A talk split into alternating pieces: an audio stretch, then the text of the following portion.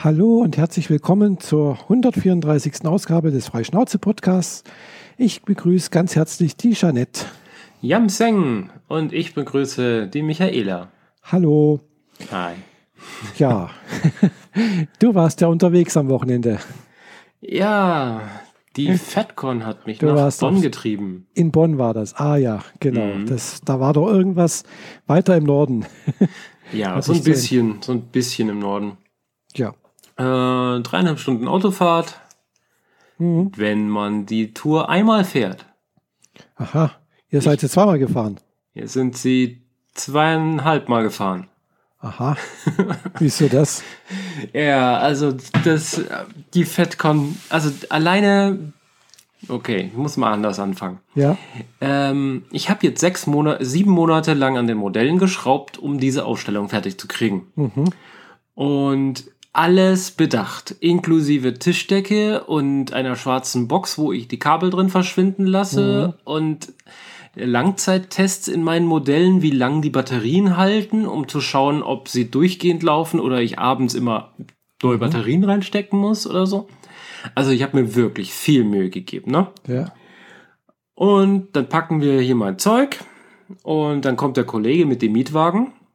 Erstmal völlig gestresst, weil die Mietwagenvertretung meinte, wenn man zwei FahrerInnen eintragen möchte, will, dass die fahren dürfen, müssen die beide beim Abholen physisch anwesend sein. Hm, Ja, wahrscheinlich, ja. Das ist voll dumm. Und es ist vor allem nicht wahr. Er hatte extra meinen, Personal äh, meinen Führerschein dabei, damit auch sicher nachgewiesen bin, ist, ich bin eine reale Person und ich habe das Recht, ein Auto zu fahren. Ja. Also ein Führerschein sollte allemal ausreichen. Ja, der kam jedenfalls hier gestresst an und dann haben wir rumgezickt und so weiter und dann hieß es, ja, wir müssen jetzt noch im maximalen Berufsverkehr nach Ludwigsburg rein zur nächsten Autoverleihstelle. Ich sage jetzt bewusst nicht den Namen dieser Vermietung, weil ich möchte für die keine Werbung machen. Ja. Äh, auch wenn wir ein echt tolles Auto gekriegt haben, ähm, müssen wir noch nach Ludwigsburg rein, damit ich vor, persönlich vorstellig werde und dieser Hansel meinen Namen dann mit auf die Liste packt, dass ich auch wirklich fahren Aha. darf. Ja, dann packt man den ganzen Kram ins Auto, sind voll gestresst, fahren dahin, sagt der Mitarbeiter, ja, das ist ja auch völlig unnötig gewesen. Der Führerschein bestätigt doch, dass es eine reale Person ist und dass die auch ein Auto führen darf. Das wäre doch gar kein Problem gewesen. Mhm. Ja, wir beide schon auf 180. Dann zurück ins Auto. Ein äh, Peugeot SUV. Ein relativ großes Schiff. Also so. Und mit schicken Kameras rundherum ausgestattet, die man bei diesen Art von Autos auch wirklich braucht, weil man sieht ja nicht allzu viel, wo das Auto aufhört. Echt groß, das Teil. Naja, jedenfalls packen wir meinen ganzen Kram da rein. Ein Teil sogar auf die Rückbank angeschnallt, weil die, die Modelle einfach nicht zu verpacken waren, ohne dass sie an Stellen brechen würden. Mhm. Ja, und dann wieder durch den Berufsverkehr uns gequetscht, irgendwann auf die Autobahn und dann fährt mein Kollege erstmal so eine ganze Weile. Und kurz nach Mannheim wechseln wir, weil er ist ja schon von Vaihingen durch Stuttgart durch, durch Ludwigsburg durch, dann auf die Autobahn und bis Mannheim gefahren. Jetzt war es wirklich Zeit zu wechseln für ihn. Setze ich mich ins Auto und fahre und denke mir nur so, ach, welche Outfits habe ich denn jetzt eigentlich dabei? Dieses, jenes und welches und das vierte. Ah, für das habe ich ja die Abzeichen dabei. Die brauche ich ja gar nicht. Ich habe ja die Uniform gar nicht dabei. Die Abzeichen sind in der schwarzen Tüte. Moment, schwarze Tüte? ja. Wir sind dann, also ich bin dann erstmal etwas panisch geworden. Wir sind dann noch runde 30 Kilometer weitergefahren, während ich per WhatsApp alle Kollegen angeschrieben habe, die auch über Stuttgart fahren, ob die im Zweifel meine Nachbarin rausklingeln können, damit die die schwarze Tüte noch mitbringen. Weil in der schwarzen Tüte die Bodenplatte meines wichtigsten Modells drin war. Ah, toll. Naja, eigentlich die Bodenplatte von zwei Modellen, aber vor allem das Wichtigste. Ja, wir sind dann nur 30 Kilometer weitergefahren und nachdem wir nur Absagen gekriegt haben, weil die meisten schon am Mittwoch gefahren sind, was ich nicht so richtig nachvollziehen kann. Die Convention geht Freitag los. Donnerstag Anreise reicht allemal. Jedenfalls 30 Kilometer nach Mannheim sind wir umgedreht und zurückgefahren. Hm. zurück nach Convestheim, den ganzen, die Tasche geholt, nochmal auf Toilette, nochmal Süßigkeiten eingepackt, weil wir die Hälfte schon des Stresses wegen weggefuttert hatten. Und dann wieder auf die Autobahn. Also wir haben runde 300, ja, so 280, knapp 300 Kilometer sind losgefahren. Hm. Ja, ich war angefressen, weil ich an dem Abend eigentlich mit ihm zusammen, also meinem Mitfahrer, Hm. Äh, Abend auf das gemeinsame Essen des Track Dinner Stuttgart in Bonn gehen wollte Mhm. und ihn dann halt da vorstellen und überhaupt. Hm. Ja, Ankunft 19 Uhr war äh, völlig äh, utopisch, ging dann nicht. Angekommen sind wir um kurz vor eins nachts. Oh je. Ja. Haben uns dann in Sinsheim äh, noch was zu essen reingedrückt und dann, ja, ging es Mhm. halt weiter nach Bonn. Ja, das war schon mal ein kurioser Start. Dann äh, Hotelzimmer, soweit alles in Ordnung. Ja, Mhm. dasselbe Hotel wie letztes Jahr. Nur halt dieses Mal Doppelzimmer statt Einzel. Hm. Hm. Ja, und äh, Freitagmorgens ging es dann gleich ganz ohne Frühstück direkt auf die Convention, weil ich wollte wirklich maximal früh da sein, damit Mhm. ich meine Figu äh, Modelle aufbauen kann, während da noch nicht so total die Menschenmassen rumstehen. Hm. Ja, wir rennen rein, holen uns unser Ticket und sehen, dass da gar nicht so viele Leute sind. Mhm. Ja, zurück zum Auto, den Kram aufgebaut. ja, und da stand dann meine, meine Modelle und meine Props, also meine äh, acht Modelle auf sechs Bodenplatten von Mhm. The Expanse und ähm, drei Props und ein Raumschiff aus The Orville. Hm. Ja. Und damit ging die FedCon los. Und äh, ab dann wurde es nur noch besser. Ah, gut. ja, also äh, sehr, sehr viele Leute kennengelernt, die ich sonst nur in der Facebook-Gruppe hatte. Hm. Viele neue Leute kennengelernt, weil jeder, den man neu kennenlernt, aber schon über drei Ecken kennt, hat ja noch Freunde dabei. und dann klar, lernt man um drei Ecken nochmal drei Leute kennen und dann explodiert das alles. Ja.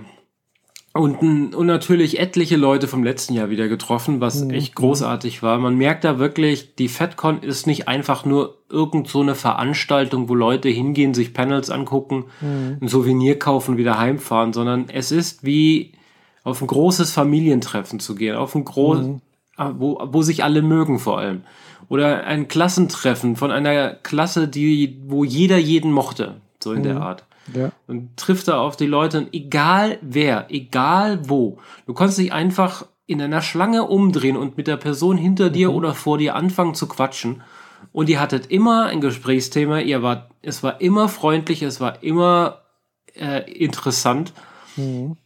Man erfährt so viel äh, von diesen Menschen, was sie so tun, und man erfährt so viel positive Energie, dass ich jetzt, einen Tag danach, völlig platt bin. Ja, das glaube ich. Das ja. ist mir, ich bin so richtig im Con-Blues. So, wo Mhm. sind die Menschen? Wo ist dieser permanente Hintergrundlärm? Äh, sei es die Mhm. Klimaanlage, die nur den Hälfte der Zeit lief, ähm, sei es einfach die Leute, die um einen herum Mhm. reden und Dinge tun und dann hörst du es im Hintergrund noch irgendwelche Special Effects und so. Und dann siehst du den Flur runter, dann läuft ein Transformer zwei Meter groß durch die Gegend. Äh, Hm. also, ja, und das ist, ist, ich weiß schon, warum ich da wieder hingefahren bin und ich weiß auch, warum ich mein Ticket für nächstes Jahr schon gebucht habe. Hotel und Convention habe ich bereits. Aha, konnte man schon äh, buchen. Ja, ähm, beim Hotel war es ja so, dass das, also ich habe jetzt nicht wieder dasselbe genommen, Mhm. Aber das liegt daran, dass das Hotel, das ich jetzt für nächstes Jahr gebucht habe, für Mhm. dieses offiziell gar nicht verfügbar stand. Wegen ja. Umbau und eigener interner Veranstaltung oder so. Mhm. Ähm, Jetzt ist es so gewesen, das. dass ich eine Kontakt-E-Mail-Adresse gekriegt habe und jetzt Mhm. beim im Hotel direkt gegenüber von der Convention Mhm. eingebucht bin. Ah ja. Die Convention selbst findet ja in einem Hotel statt, The Maritim. Mhm. Ah, Entschuldigung. Hoi. Ja. Aber 160 Euro die Nacht sind nicht vertretbar. Das kann ich mit meinem Gewissen nicht vereinbaren. Es geht nicht. Nicht? Nein, definitiv nicht. Vor allem nicht, wenn man am Vortag anreisen will. und dann halt noch eine extra Nacht hat.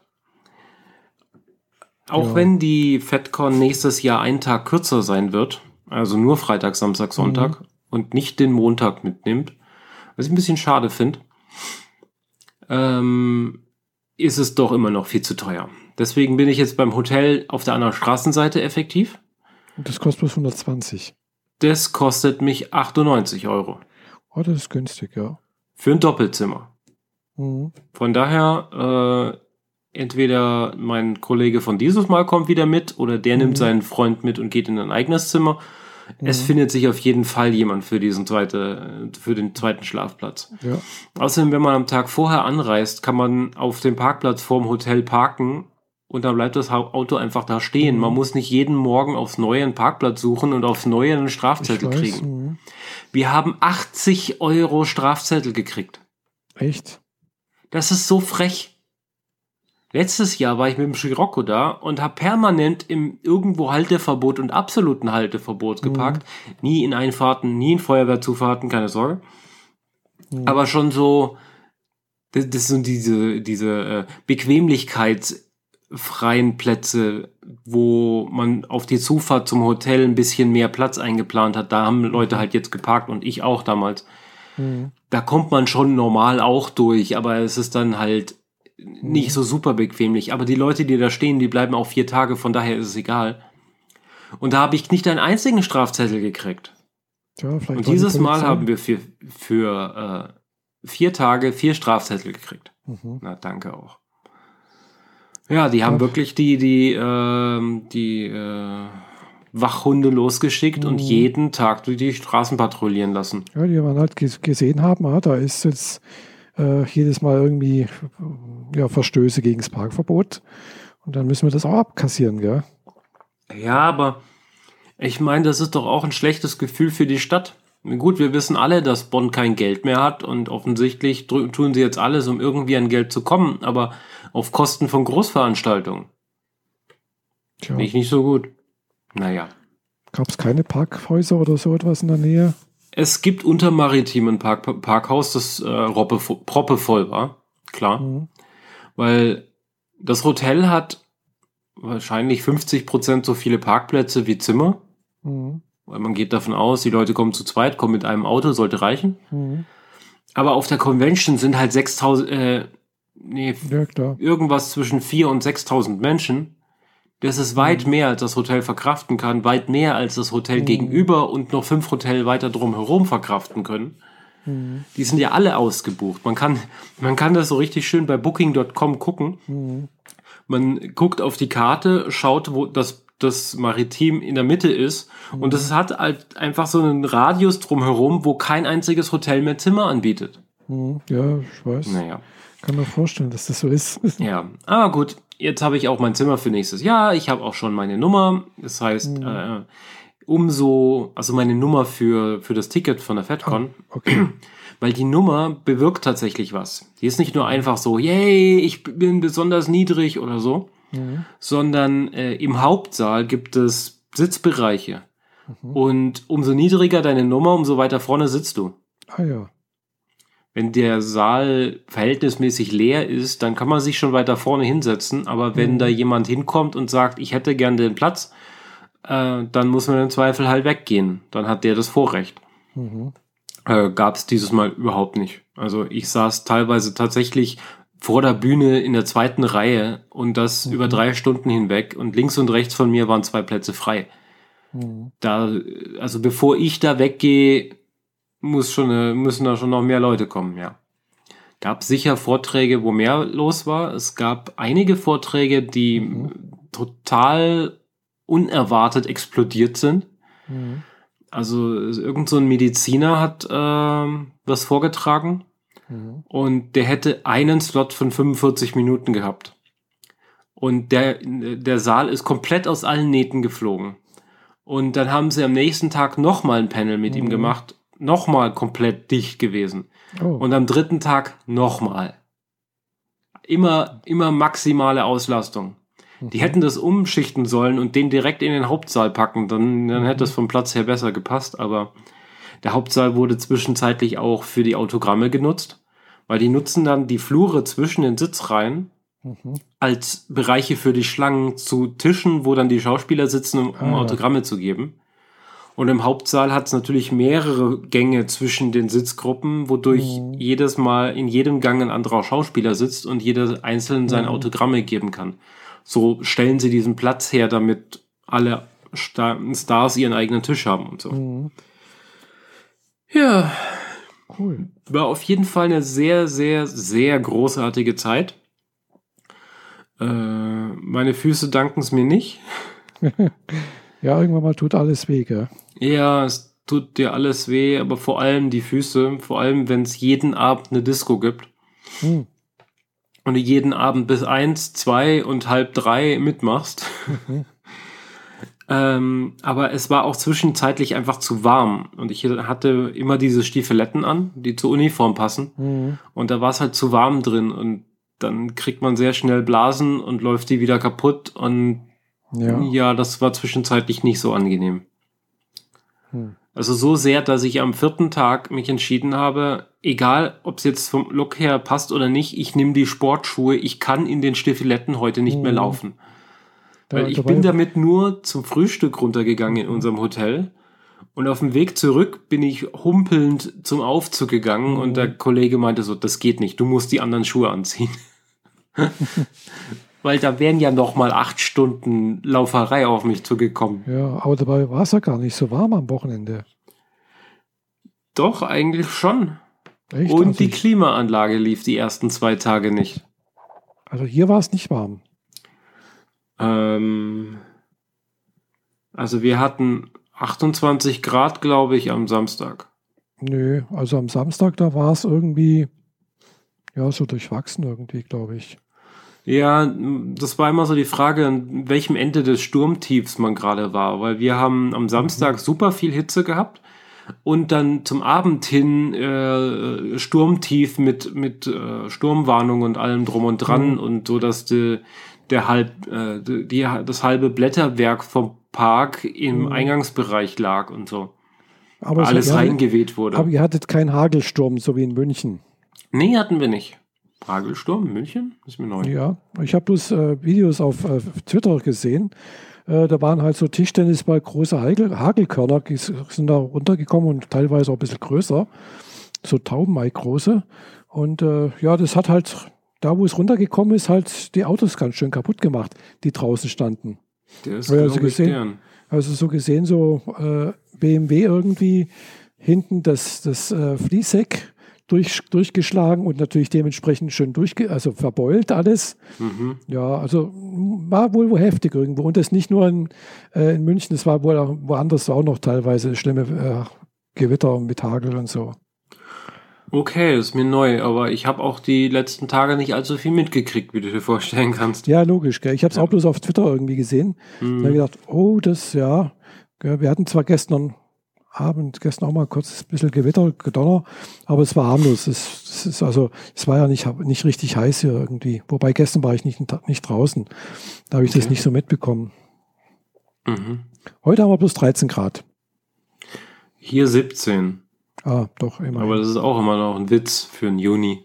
Mhm. Naja, Ja, gut, kann passieren. Es kann auch bis, bis Juni eigentlich rein theoretisch sogar schon, schon, schon okay. also nicht in den Niederungen, nur in den Bergen. ja, okay. naja, jedenfalls ging so die FedCon äh, rum. Ähm, ich habe erstaunlich wenig ausgegeben, was so Merchandise angeht, nämlich exakt einen Pin für meine äh, Captain Pike Star Trek Discovery Jacke, Mhm. die gelbe. Der war nur ein relativ flimsiger, billiger Pin beigelegt zu einer maßgeschneiderten, echt tollen Jacke. Und äh, da musste ich mir halt noch einen ordentlichen Pin besorgen. Mhm. Aber sonst habe ich äh, keinerlei äh, extra Souvenirs dort gekauft. Denn die Fotosessions, die ich mit den Stars hatte, waren teuer genug. ähm, ist ja kein Geheimnis, dass ich äh, sehr, sehr, sehr, sehr großer Fan von The Expanse bin. Mhm. Und die Crew war ja fast vollständig anwesend. Also sechs Schauspieler aus der Serie Mhm. waren da. Und vorab hatte ich mit einem Schauspieler schon gebucht eine Fotosession. Mhm. Also das heißt, man geht hin, drückt dem Star das Händchen, mhm. äh, guckt dann gemeinsam in die Kamera, sagt dann Danke, schüttelt nochmals Händchen und dann geht man.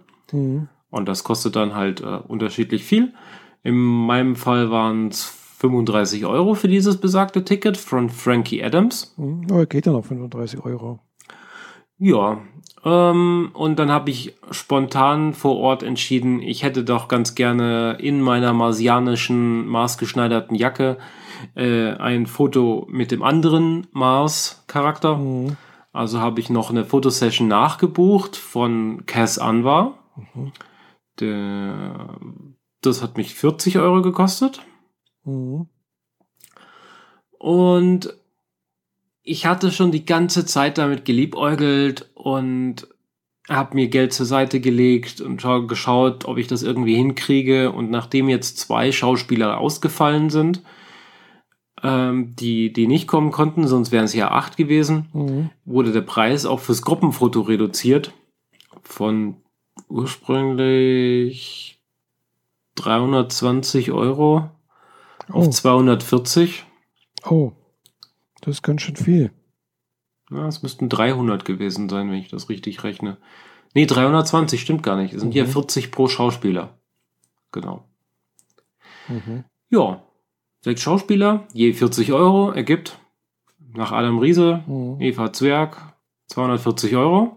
Ja. Die habe ich dann hingelegt und mich mit den allen Schauspielern zusammen ablichten lassen. Mhm. Das teuerste Foto meines Lebens, mal von einem Blitzer abgesehen, der hat mich 300 Euro gekostet. Darüber reden wir jetzt aber nicht. Nee. Ähm, ja, das ziert jetzt demnächst äh, eine eigene Fanwand nur für sie Expands. Mhm. Bisher hatte ich so meinen, meinen Schrein im Regal, wo die ganzen Schiffe drin standen. Und da kommen jetzt natürlich die ganzen Fotos dazu und die sollten mhm. nicht hinter den Schiffen stehen, weil das macht es ja nicht so schön. Die, da kommt so eine, so eine schwarze, mit Sternen bepunktete, äh, so ein Background hinter die Mo äh, mhm. Raumschiffe. Und da ich ja auch schon von ähm, Robert Duncan McNeil ein Autogramm mhm. habe, äh, ein Foto habe und von Q aus Star Trek habe ich auch ein Autogrammfoto. Da habe ich nicht ein Foto mit ihm, sondern nur ein Foto mit einem Autogramm drauf. Mhm. Kommt das jetzt alles mal gemeinsam an die Wand. Okay. Da bin ich sehr, sehr happy drüber. Ich habe auch von Frankie Adams ein Autogramm gekriegt mit Widmung. Yay, voll geil. das hat mich tatsächlich nichts gekostet, aber das darf man niemandem sagen. Mhm. Ja. Ja, und ähm, sonst ist eigentlich nur zu sagen, dass ähm, ich beim Aufbau meiner Modelle erfahren habe, dass mhm. Ich in den Wettbewerb mit reinkomme. Aha. Ich dachte, also es gibt da mehrere Räume, die Art Show heißen, mhm. also Kunstausstellung. Ein Raum gehört einem professionellen Team, mhm. Helios, und die stellen halt so aus, was sie das letzte Jahr über so gemacht haben. Mhm. Aber das ist, das sind Profis, die arbeiten außerhalb der, außerhalb der, der Kategorien quasi. Okay, klar. Und in den beiden anderen Räumen wird alles Mögliche ausgestellt, was die Fans so mitgebracht haben. Mhm. Und da durfte ich mich auch einreihen. Oh, ich dachte, weil meine Ausstellung so groß ist, gehöre ich dann eher zu den Profis mhm. und äh, komme gar nicht in die Wertung. Aber dem war nicht so. Mhm. Und äh, habe die Nummer zwei gehabt. Und die Nummer zwei äh, ist es dann auch geworden. Ich habe ah. den zweiten Platz gemacht. Ja, super. Cool. Ja, äh, so durfte ich dann halt auch mal bei der Abschlusskundgebung auf die Bühne und mir einen Preis abholen. Ah, super. Klasse. Ja. Hoffentlich wurde auch alles aufgezeichnet. Es gibt haufenweise Fotos. Mhm. Und Videos vielleicht auch? Die, äh, also Videos aus dem Publikum bestimmt. Auf meinem Handy jetzt nicht. Auf mhm. meinem Handy sind Fotos, weil ich meine Begleitung darum gebeten hat, Fotos von, davon zu machen. Mhm. Der hat dann ein bisschen arg weit reingezoomt, wodurch es sehr pixelig wurde. Ja. Aber was soll's. Äh, aber das ist, das ist nicht wichtig. Das mhm. ist mir nicht wirklich wichtig, aber es gibt bestimmt demnächst Videos davon. Mhm. Äh, kurioserweise haben die FedCon-Betreiber erst vor zwei Monaten, wie ich jetzt festgestellt habe, mhm. die Videos vom letzten Jahr veröffentlicht. Ah, toll. aber ja, also die Panels, wo Schauspieler auf der Bühne sind mhm. und halt sich äh, ihre Sachen erzählen und Frage-Antwort-Spielen mhm. äh, mit dem, dem Publikum haben. Und da habe ich jetzt eben entdeckt, dass von der Jonathan Frakes und Brent Spiner Morning Show endlich die Aufzeichnungen online sind. Mhm. Die haben letztes Jahr und das sind auch, das war halt früh morgens und ich war abends lange auf der Party und ich bin mhm. nicht hin. Ich kneife mir so dermaßen den Arsch, was das angeht. Aber egal. Ähm, die hatten gemeinsam ein Panel morgens früh um 10. Mhm. Da ist niemand da. Also so im Verhältnis zu der Masse von Leuten, die normalerweise da wären. Und haben eine mordmäßige Show abgegeben, die jetzt halt, wie gesagt, auf YouTube liegt und ich mhm. eben den ersten Teil davon geguckt habe. Und wie, die hatten einfach nur gemeinsam ein Panel. Mhm. Und die hätten jetzt einfach nur dem Publikum Frage-Antwort-Spiel machen können oder die sind völlig ausgetickt. Die haben einen Spaß gemacht ohne Ende, komplett rumgeblödelt, sind im Publikum rumgelaufen, mhm. alles möglich gemacht und haben gemeint, wir bräuchten eigentlich, das könnte man auch eigentlich jeden Morgen machen. Wir sollten jeden Morgen gemeinsam eine Morning Show machen. Und dann brauchen wir auch noch Gäste. Wie, ach, welch Zufall, wir haben ja auch noch Stars im Gebäude. Mhm. Und während dieser Show, während die, dieser ersten Show, also diesem einen Panel, während mhm. das noch lief, haben sich scheinbar die Organisatoren hingesetzt und geschaut, wie sie irgendwie den Platz freiräumen Mhm. Und dann haben sie am Montag gemeinsam eine Morningshow gekriegt mit zwei Sitzen als Gäste. Ah ja. Also völlig komplett spontan, war nicht so geplant mhm. und musste noch ein bisschen umsortiert werden, damit das alles funktioniert. Aber leider bin ich letztes Jahr schon, äh, also musste ich montags mittags zurückfahren. Mhm. Nee, ich wusste nicht mehr, dass Montag ein Feiertag ist und bin Sonntagabend gefahren. Deswegen ah. habe ich die Mont Morning Show am Montag nicht gesehen. Ah ja. Ja. Ähm, die Morning Show selbst, die geht anderthalb Stunden. Und die habe ich jetzt selber noch nicht gesehen, weil mhm. ich habe das jetzt eben erst geguckt, bevor ich hier äh, äh, zu diesem Podcast kam. Sprich, mhm. äh, das ist für mich jetzt auch noch neu. Aber man kann davon ausgehen, dass es super spaßig ist, weil die zwei sind einfach zwei Clowns und zwei Rampensäuer vom mhm. Herrn. Das einfach macht super viel Spaß. Ja, jedenfalls habe ich dann meinen Kram gepackt, zurück ins Auto und dann ging es heim. Soweit alles in Ordnung. Meine Modelle haben alle überlebt. Ah, Keinerlei super. Schaden, kein Transportschaden, cool. gar nichts. Alles perfekt gelaufen. Ja, so soll es sein, ne? Ja. Du hast ja lange genug darum gebetet und dir Gedanken gemacht, wie du das äh, wieder heil und äh, hin und zurück bekommst. Ja. Das Kuriose ist ja, dass die zwei Modelle, die auf der Rückbank platziert waren, eigentlich die maximal empfindlichsten sind. Mhm. Dadurch sind sie halt auch auf der Rückbank und haben kein Gehäuse mhm. drumherum gekriegt. Da hätte ich mir mal echt was überlegen sollen, so eine Haube drüber bauen oder so. Aber irgendwie hat das alles mhm. zeitlich nicht mehr gepasst. Ich habe ja sonst nur diesen großen Transportkoffer. Ich habe mir so einen Fotoequipment, Army-like Transportkoffer mhm. gekauft, äh, wie man ihn in Dutzendweisen von Fernsehserien sieht. Großer Koffer auf, die Waffe mhm. raus oder ja. oder der große, also eigentlich ist es als Fotoequipment gedacht, aber du mhm. kannst halt alles reintun. Ja. Zumal das, äh, der Schaumstoff dort in mehreren Lagen drin liegt, mhm. vorgerastert in so Vierecken die so anderthalb mal anderthalb Zentimeter groß sind. Sprich, die kannst du einfach rausrupfen, mhm. der Rest bleibt intakt und dadurch hast du die Lücken, wo die Modelle reingepasst haben bei ja. mir.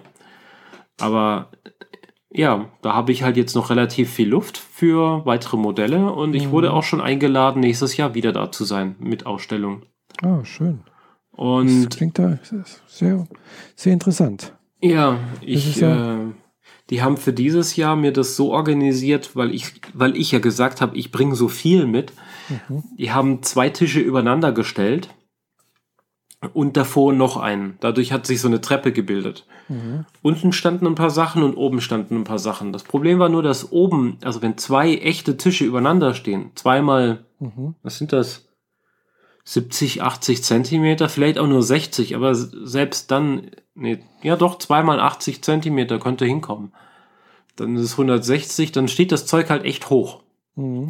Und ich habe mir echt schöne Bodenplatten ja gemacht, weil die, die sind ja aus Acryl, das heißt, die sind durchsichtig wie Glas. Mhm. Und auf der Unterseite habe ich eine Abbildung vom Weltraum, meistens mit einem Planeten so angeschnitten dahinter gehabt. Das hast du da oben natürlich gar nicht mehr sehen können. Also überlasse ich für nächstes Jahr nichts mehr dem Zufall und baue mir selbst eine Treppe, Ja. sodass die Modelle, die vorderen auf Bodenebene sind und die nächsten dann 20, 10 Zentimeter höher und dahinter nochmal 10 Zentimeter höher. Dann sind die auch alle zusammen. Dann wirken die auch ganz anders. Mhm. Zumal ich hier jetzt noch zwei Schiffe habe, die komplett frisch am Montag vor der FedCon gekommen sind. Aber da ich eh keine Bodenplatten mehr für die hatte, habe ich äh, mir nicht den Stress gegeben, die noch in zwei Tagen hauruckmäßig fertig zu bemalen. ja, das muss nicht sein. Genau, und ich hoffe ja, dass noch ein paar mehr Schiffe aus der Fernsehserie verfügbar werden. Und wenn nicht, dann mache ich selber, denn in zwei Wochen wird es für mich den 3D-Drucker geben. Ah, Und ich habe auch schon geplant, was als erstes nach so zwei, drei Testdrucken äh, gedruckt wird. Nämlich die Rocinante, die ich hier habe. Also das größte Modell, das ich hier habe, ist die Rocinante. Die hat an der dicksten Stelle so einen Durchmesser von 8 cm. Mhm. Ich werde die, die maximale Größe meines Druckers ausnutzen. Das heißt, ich kriege diese 8 cm auf 20 cm. ah, cool. Das heißt, dass ich das 35 Zentimeter Modell auf gut und gerne 80 Zentimeter Höhe bauen kann. Mhm.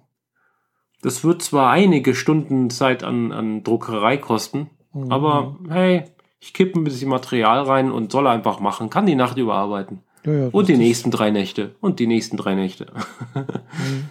äh, immer, also, also mein Drucker wird 20 mal 20 mal 20 drucken können. Mhm.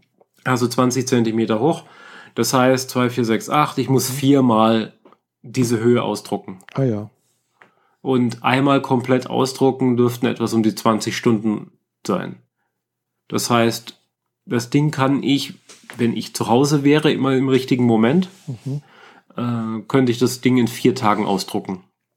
Ja, vielleicht, ja. Ja. Müsst ihr, müsst ihr sehen, wie das dann funktioniert. Muss also 3D-Drucker muss man sich dann, glaube ich, sowieso erstmal be beschäftigen, wie das genau funktioniert, wo man die ganzen äh, Pläne dafür herbekommt und sowas. Also ist ja nicht ganz ohne. Ja, ich äh, nehme einen, der schon gut abgehangen ist, also nicht alt, aber well known, so dass äh, Konfigurationsfiles alle schon bereitlegen und so weiter Mhm. und das Ding kalibriert sich selber und so weiter. Ähm, und die 3D-Druckmodelle liegen hier auch schon parat. Mhm. Also das Druckmodell ist schon fertig. Ich muss es einfach nur noch auf einen Stick kopieren, Mhm. an die an den Drucker äh, anstecken und sagen Datei Print Mhm. und dann warte ich. Ja, Aber am Anfang werde ich mir erstmal so, so kleine Sachen rauslassen, muss ja erstmal schauen, ob der Drucker Mhm. intakt ist, ob alles in Ordnung ist und ob vielleicht irgendwas verstellt ist oder irgendwas. Ja, ja genau. man, kann- das dauert halt ein Weilchen. Ja, Aber jetzt bin ich sowieso erstmal knapp äh, ein bisschen mehr als eine Woche in München und krieg einen Crashkurs im Nähmaschine benutzen, Ah, weil dieses Hobby kommt jetzt auch noch dazu. ja, da bist du voll unter die Maker gegangen jetzt dann. Ne? ja, total. Da kannst du demnächst auch auch irgendwie auf eine Maker-Fair gehen. Ja, doch. Äh, Ja. Wenn, wenn sich das mal irgendwie ergibt und Ja. äh, naja, eigentlich kann ich jetzt schon meine Modelle auf einem Maker Fair ausstellen. Ja, also hier in Friedrichshafen ist ja leider keine dieses Jahr. Letztes, vorletztes Jahr war noch eine Maker-Fair hier. Äh, immer neben, neben der Ham-Radio, also der Amateurfunkmesse, was ja Mhm. auch irgendwas mit äh, Selbsttun, Selbsttun und Selbstbasteln zu tun hat. Äh, aber dieses Jahr wohl nicht. Das hat wohl irgendwie aus irgendwelchen, keine Ahnung was für Gründen heraus, nicht mehr gepasst. Aber soweit ich weiß, haben wir auch eine Maker Fair in Stuttgart. Das kann sein. Die gibt es ja eigentlich relativ häufig irgendwo. Und äh, ja, also ich war jetzt einmal auf der Maker Fair in Friedrichshafen. Das war eigentlich ganz nett. Das war eine nette, überschaubare äh, Community irgendwie so. Und äh, ja, es hat sich ein bisschen überschnitten mit äh, Leuten, die ich halt so vom von der Republika kenne und äh, dann auch von der, irgendwie auch auf dem Chaos Communication Kongress. also so Mhm. ist irgendwie so, gibt es Überlappungen, wollen wir mal so sagen. Ja, dezent. Genau. Barcamp kommt auch noch hinzu, äh, diese Kreise. Äh, ja, gut, Barcamp ist bei mir jetzt in zwei Wochen eins hier am Bodensee. Das Barcamp Bodensee. Die letzte Maker Fair, auf der du warst, war Freie Schnauze Nummer 95. Ja, es ist schon eine Weile her. Genau, aber Also es kann war man ja nachhören, Jahr. wenn man das möchte. Es war letzt, nicht letztes Jahr oder vielleicht vorletztes Jahr oder vorvorletztes Jahr. Jedenfalls Ja, vor, sind, das sind halt äh, 40 Folgen zurück, das heißt Mhm. ungefähr ein Jahr. ja, länger wie ein Jahr, weil das war noch vor der, vor der Hüft-OP. Ja, stimmt, wir machen ja nur alle zwei Wochen. Das Genau. heißt, äh, ja gut, sind Zwei Jahre. anderthalb. Ja, so ungefähr. Also kommt ungefähr hin, weil es ist immer, im, immer so im gleichen Zeitraum findet hier die Ham-Radio statt. Äh, so Ende Juni, Anfang Juli, so etwas. Und äh, ja, vielleicht gehe ich mal wieder auf die Ham-Radio. Mhm. Äh, ich bin ja Amateurfunkerin. Ich habe eine Amateurfunkprüfung mal abgelegt. Ich muss bloß noch diese Amateurfunklizenz mal auf meinen neuen Men äh, weiblichen Namen umschreiben lassen. Mhm. Mm, Also solange ich jetzt einen anderen Namen habe, äh, den, den, den aktuellen, dann äh, habe ich noch nichts wieder da irgendwas mit in Funkrichtung gemacht. Mm, Ich habe zwar noch ein paar Funkgeräte hier rumliegen und auch eine Antenne auf dem Balkon, äh, aber auch bloß eine 2 Meter und eine 70 Zentimeter Antenne. Äh, ja, also sowas in der Art mache ich halt oder habe ich mal gemacht. Äh, ich habe eine Lizenz, äh, mit der ich jetzt inzwischen sogar auch äh, Kurzwelle machen könnte. Also es, ist, es war früher halt eine C, eine C-Lizenz, nee, nicht C, wer ist das? Doch C, glaube ich. A, B, C, C-Lizenz, genau. Genau, ja, egal. Jedenfalls, da gucke ich vielleicht mal wieder hin, weil da, ich weiß, da es kommen auch Leute aus anderen Ländern dort. Und äh, es, vor zwei Jahren, wo ich da mal rumgelaufen bin, gab es auch einen Stand von äh, einer Amateurfunkgruppe aus Tokio. Mhm. Okay. Ja. Hm. Wobei ich mich wahrscheinlich nicht trauen würde, die anzuquatschen auf Japanisch. Ja, ja. Was ja nicht, ist- was nicht ist, kann ja noch werden. Ja, Naja, jedenfalls ist so jetzt erstmal die 28. FedCon zu Ende gegangen. mhm. Und ich äh, freue mich aufs nächste Jahr, aber ich freue mich jetzt vor allem erstmal auf den Ausblick. Nächstes Wochenende, wahrscheinlich werde ich morgen schon runterfahren, ist die Comic-Con in München. Mhm. Und zwei Wochen später die Comic-Con in Stuttgart. Da werden wir mal kurz vorher noch eine Folge haben. Mhm. Ja, wahrscheinlich, ja. Mhm. Ja, also So Comic-Con zu in meinen. Stuttgart. Also ich habe gar nicht gewusst, dass es in München auch eine gibt. Ja, ja, die ist noch nicht so groß. Ah, Oder zumindest war sie letztes Jahr nicht so groß, aber dieses Jahr haben sie ein andere, eine andere Location gewählt. mhm. Sprich, ich weiß nicht, wie groß sie ist. Mhm. Aber es sind auch weniger Stars äh, gelistet als für Mhm, Stuttgart mhm. und so. Das ist dann schon in Ordnung. Was, was in Stuttgart an Ständen und so weiter ist, Mhm. weißt ja, diese eine Halle mit den ganzen Ständen, da braucht man ja gut und gerne einen Tag, bis man alles gesehen hat. Ja, aber es ist eigentlich bloß diese eine Halle gewesen damals. Ja, und das Foyer und den, die Nebenhalle und Ja, das war das. letztes Jahr waren es zwei Hallen Ah, plus gut. das Foyer. Also wo ich das letzte Mal, das erste Mal war, das war die allererste und da war nur die eine Halle. Ja, Ja. die erste. Mhm. Da war es nur eine Halle, das ist richtig. Inzwischen sind es ja zwei Hallen plus das Mhm. Foyer. Und äh, ja, wie gesagt, man braucht ungefähr einen Tag, bis man in der Verkaufshalle mal alles Mhm. wirklich gesehen hat und im Zweifel auch die zweite Halle gesehen hat. Und äh, in München war es so, dass ich zusammen mit meinem Bruder und meinem Neffen dort war letztes Mhm. Jahr. Und wir haben nach drei Stunden alles gesehen. Mhm. Trotz Kinderwagen schieben und so. Mhm. Deswegen, äh, das ist so Größenverhältnis halt 20 Prozent von Stuttgart vielleicht, Mhm. wenn das mal reicht. Also vielleicht eher weniger. Mhm. Ja. Aber auch da gehe ich ja nicht hin wegen den Stars, sondern einfach wegen den Leuten und dem Gesehen und Gesehen werden. Und äh, nächstes Wochenende geht's da eben wieder hin mit meinem Bruder und dem Neffen. Allerdings auch mit dem seiner mhm. Freundin und dann noch ein paar anderen Leuten. Also wir sind jetzt schon eine größere Gruppe dort. Ah ja. Aber natürlich bin ich die Einzige in Uniform und die ist knatschgelb. Da findet man mich auch leicht wieder. äh, ja, wieso knatschgelb? Was? Ach so. Äh, die Captain Pike Uniform in, ah, ist ja gelb und mhm. diese habe ich. Ah, okay. Und da die äh, am besten angekommen ist, sag ich mal so, und mir tatsächlich, obwohl das ein Schnappschuss war, also äh, mhm. das ist eine Schnapsidee, das war so, huch, die Jacke gibt es ja online zu bestellen, sogar maßgefertigt für einen Hunderter. Ich denke jetzt nicht weiter darüber nach, ich nehme die jetzt einfach mal mhm. mit. Klick. Und jetzt war es halt so, dass sie zusammen mit der schwarzen Hose, den Schuhen und den hochgebundenen Haaren halt echt klasse aussah. Mhm. Ich warte noch auf die Profi-Fotos von dem Fotografen, der auf der Convention war und alle Fotos gemacht hat. Mhm. Also die, die, das ist so der Fotograf der. FedCon. Der ist nicht offiziell akkreditiert oder so, aber er ist seit irgendwie 15 Jahren dabei, macht immer die Fotos für die FedCon und mhm. entsprechend warte ich halt jetzt auf die Fotos von ihm und da sind auch Fotos von mir dabei mit der gelben Jacke. Was zum, mhm. ja, also so sieht man mich dann halt dann in München und äh, vielleicht auch in Stuttgart. Mhm. Also für Stuttgart weiß ich mein Outfit noch nicht. Vielleicht laufe ich dann wieder mit dem Sequest-Outfit rum, mit dem Delfin auf der Schulter. Das hatte ich jetzt auch dabei für den Freitag. Das mag ich auch sehr. Mhm. Der, der Overall, der ist einfach unglaublich bequem. Ich hätte das nicht gedacht. Mhm. Aber ich habe ja zwei Overalls, einen blauen, den habe ich mir für die Expanse gemacht und da muss ich mich immer reinkämpfen, obwohl der eigentlich größer ist. Also er wirkt größer. Mhm. Und beim Sequest Outfit ist einfach so Füße rein, mhm. Arme rein, hoch zum Nacken, Reißverschluss hochziehen, bin einfach drin und ist super und ich kann damit mhm. auch relativ leicht auch wieder raus, auch wenn ich geschwitzt habe. Bei dem blauen wenn ich da geschwitzt habe, kam ich da alleine nicht mehr raus. Da brauchte ich oh. Hilfe. Ich habe die Ärmel, Arme nicht mehr aus den Ärmeln rausgekriegt. Oh je.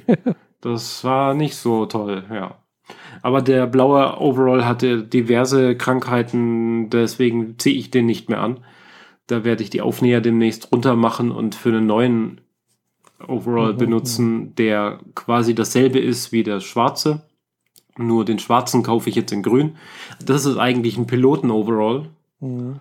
Und der blaue ist halt ein, ein Handwerker-Overall. Mhm. Auch vom Material her viel dicker mhm. und so. Ja. Apropos Fotograf. Es ist dieses Mal auf der FedCon etwas passiert, was noch nie passiert ist und schon vor allem nicht in dieser Größenordnung. Am ersten Tag hat der seine Hohlkehle aufgebaut, also diese Leinwand, die nach vorne so ein bisschen rund nach vorne läuft, mhm. so dass man sich da draufstellen kann und vor schwarzem Hintergrund äh, schöne Fotos machen kann. er hat nur das aufgebaut und die restliche Technik in einem Rucksack daneben gehabt. Mhm. Noch während des Freitags wurde ihm der Rucksack mit der gesamten Technik, allen Blitzen, allen Kameras und allen oh, Objektiven geklaut. Tja direkt gegenüber vom offiziellen äh, Infostand und direkt in Sichtweite von immer permanent mindestens 50 Menschen. Mhm. Weil es wirklich so, du kommst rein, äh, wirst dann, kriegst dein Ticket kontrolliert und läufst dann rein und dann bist du in so einer Eingangshalle quasi. Mhm. Äh, links von dir geht die Treppe hoch, rechts von dir ist der große Stand ein nachgebildeter Thronsaal vom äh, Todesstern aus Star Wars mhm. mit, mit dieser Halbkuppel dahinter. Mhm. Und auch rechts von dir dann, daneben ist dann der Infostand und da gegenüber ist das, ähm, das Fotostudio von Andreas mhm. Kinder, so heißt der Fotograf. Mhm. Also der heißt Kinder mit Nachnamen, nicht wundern. Mhm. Und das heißt, wenn du in diesem Bereich bist, dann ist das halt der Bereich, wo alle sind, mhm. wo alle die ganze Zeit Blick Blicke wechseln und so weiter. Und da hat wohl jemand wirklich den Leitsatz gesagt, Dreistigkeit siegt, siegt mhm. und sich den Rucksack gekrallt und ist damit nach Hause gegangen. Oder hat den einfach nur in sein Auto getragen und ist wieder reingekommen. Was auch immer, mhm. wer auch immer dieses Arschloch, mir fällt ja. kein anderes Adjektiv dafür ein, war, dass das getan hat, äh, er möge verflucht sein. Ja, ja, also klar, ist halt so, äh, Gelegenheit macht Diebe, wenn man, wenn sich, ja, es ist halt, kann halt passiert halt immer wieder sowas, gell? Ja. Und äh, auch wenn es hundertmal gut geht, irgendwann mal geht es halt nicht gut. Ja. Ja, das ist leider so. Immerhin laufen da genug Leute mit äh, Kameraequipment rum, so dass Andreas sich eine Kamera und äh, auch Blitze von anderes, anderen Mhm. leihen konnte und die Gruppenfotoshootings und die Einzelfotoshootings Mhm. mit ihm trotzdem stattfinden konnten. Aber das war schon bitter. Ja, klar, das ist ärgerlich. Ja. Aber Jo. Mit Ja. diesem kleinen, traurigen ja. Nachsatz äh, ist FedCon und so weiter damit jetzt erstmal rum. Mhm. Aber vor der FedCon Mhm. war ja noch ein anderes Event, nicht wahr? Ja, das war letzte Woche, war irgendwas bei Apple, gell? Ja, da war auch so ein Hotel-Event, glaube ich, mit so einer Mhm. Fahne davor und so zwei, drei Entwickler sind da hingekommen, glaube ich. Ja, das war, So glaube ich. richtig kein- voll war es nicht. Oh, doch, das sah schon ziemlich voll aus. Sarkasmus überträgt sich auch über das Mikrofon scheinbar nicht gut genug. Nee, es war sehr voll. äh, Es war auch richtig gute Stimmung irgendwie, äh, was ich so gesehen habe. Also ich habe es ja nur äh, auf YouTube gesehen. Ein paar Tage später, gesagt, jetzt am Wochenende mal habe ich mal reingeguckt in diese äh, Keynote äh, der äh, Worldwide, die Worldwide Developer Konferenz 2019, abgekürzt WWDC. Ja, und Apple hat einfach nur ein paar neue Software-Sachen vorgestellt. Und ein bisschen Hardware. Und ein bisschen Hardware. Ja, eine Käsereibe. ich habe bloß. Oh Mann. Das, das erste, was ich halt auf Twitter gesehen habe an dem Abend, war irgendwie lauter Käsereiben. Ja. Aber auf Aber der Apple-Webseite sind ja oben in der Leiste die Produkte an Genau. Hardware ja so stilisiert dargestellt. Ja, dieser Rechner sieht halt da auch aus wie eine Käsereibe. Merkst gerade, ich, ich finde es echt witzig irgendwie. Ja, Aber- total. Aber die Käsereibe hat leider ihren Preis. Ja. äh, Geht halt. Also in Vollausstattung irgendwie so bei 50.000 Euro. Anscheinend. das reicht noch nicht, aber ja. Ja. Das Ding ist, wenn du in einer, wenn du über den Preis nachdenken musst, bist du nicht die Zielgruppe. nee, Punkt. natürlich nicht. Äh, ich, Ja. bin nicht ich bin nicht Das- die Zielgruppe. Ich würde das, Das, Ding auch nicht äh, kaufen. die, die Hardware, also ich bin da jetzt relativ nüchtern, ja, ich finde das lustig und das Ding sieht aus wie eine Käsereibe und Ja. der Ständer für den Monitor kostet 1000 Euro, holy shit, seid ihr noch, Ja. allein was da an Raunen durchs Publikum Mhm. gegangen ist, das war krass. Ähm, das ist einfach nur bekloppt. Aber dieser Rechner ist einfach eine Arbeitsmaschine ohne, ohnegleichen. Das Ding, so wie man es konfigurieren kann, auch wenn viele die Windows-Rechner damit vergleichen wollen, aber das, was du da zusammenbauen kannst, kannst du bei keinem anderen Windows-Rechner. Und die Module, die du da zusammenstecken kannst, äh, speziell für Audiobearbeitung oder speziell für Videobearbeitung oder vielleicht auch speziell für Renderings, ist egal. Das Ding wird, wird maßgeschneidert für den Einsatzzweck und für nichts anderes und wird dann auch so viel kosten wie ein Mittelklasse-Auto. Ja. Das ist halt so. Aber der Rechner ist es wert, weil er die, Le- die Arbeit einfach verrichten kann, die andere in der zehnfachen Zeit brauchen. Ja. Und entsprechend Zeit ist Geld. Mhm. Eben, klar. Und wenn du in einer Firma arbeitest, wo du so einen Rechner benutzen kannst und dann im Zweifel zwei äh, oder vielleicht nur einen, aber zwei, drei äh, Master Productor hinstellst Mhm. und denen jeweils so einen Rechner hinstellst, dann, dann sparen die damit je, für jeden Einzelnen pures Geld. Mhm. Und dann sind, ist dieser ein- einmalige Anschaffungspreis echt ein Witz dagegen. Mhm. Ja, klar. Aber nicht, aber auf der WWDC, wir haben es ja im Livestream gesehen, Mhm. also ich zumindest, ähm, haben sie ja auch den passenden Monitor davor vorgestellt, Mhm. einen 6K Wahnsinnsteil. Und der kommt nur als Monitor. Da ist kein Ständer dabei. Mhm. Du wählst aus, ob du diesen Weser-Halter halt haben willst, den, der benötigt wird für die Wand. Mhm. Also wenn man das Ding halt an die Wand montiert. Oder es gibt den Ständer, der so ein bisschen schwenkbar ist. Mhm.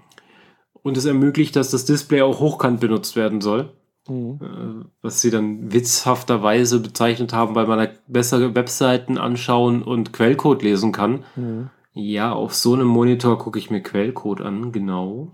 Wahrscheinlich. Ähm, ja. aber der, der Ständer alleine soll 999 Dollar kosten. Mhm. Da hat niemand geklatscht, da haben nur alle wow gemacht.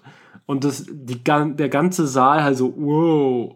Und der, der Präsentator oben auf der Bühne hat in dem Moment auch gemerkt, ups, das kam jetzt nicht so gut an. Mann, Mann, Mann, Mann.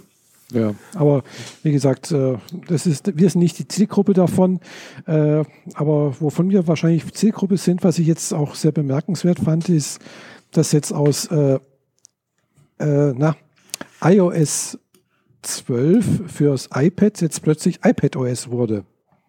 Für iOS 13. Genau, iOS 13 meine ich. Also aus ja. iOS 12 wird iOS 13 iPadOS. Genau. Und mhm. äh, eigentlich ist es nur eine Erweiterung für den normalen iOS, um einige Spezialfunktionen, die man auf einem großen Screen besser gebrauchen kann. Dazu gehören natürlich die Stiftfunktionalitäten, mhm. die es ja genau. schon gab. Aber jetzt gibt es halt auch so äh, eine verbesserte ja, Möglichkeit, mehrere Apps gleichzeitig darzustellen. Genau, also und vor allem kann man Apps. auch äh, einzelne Apps mehrfach offen haben.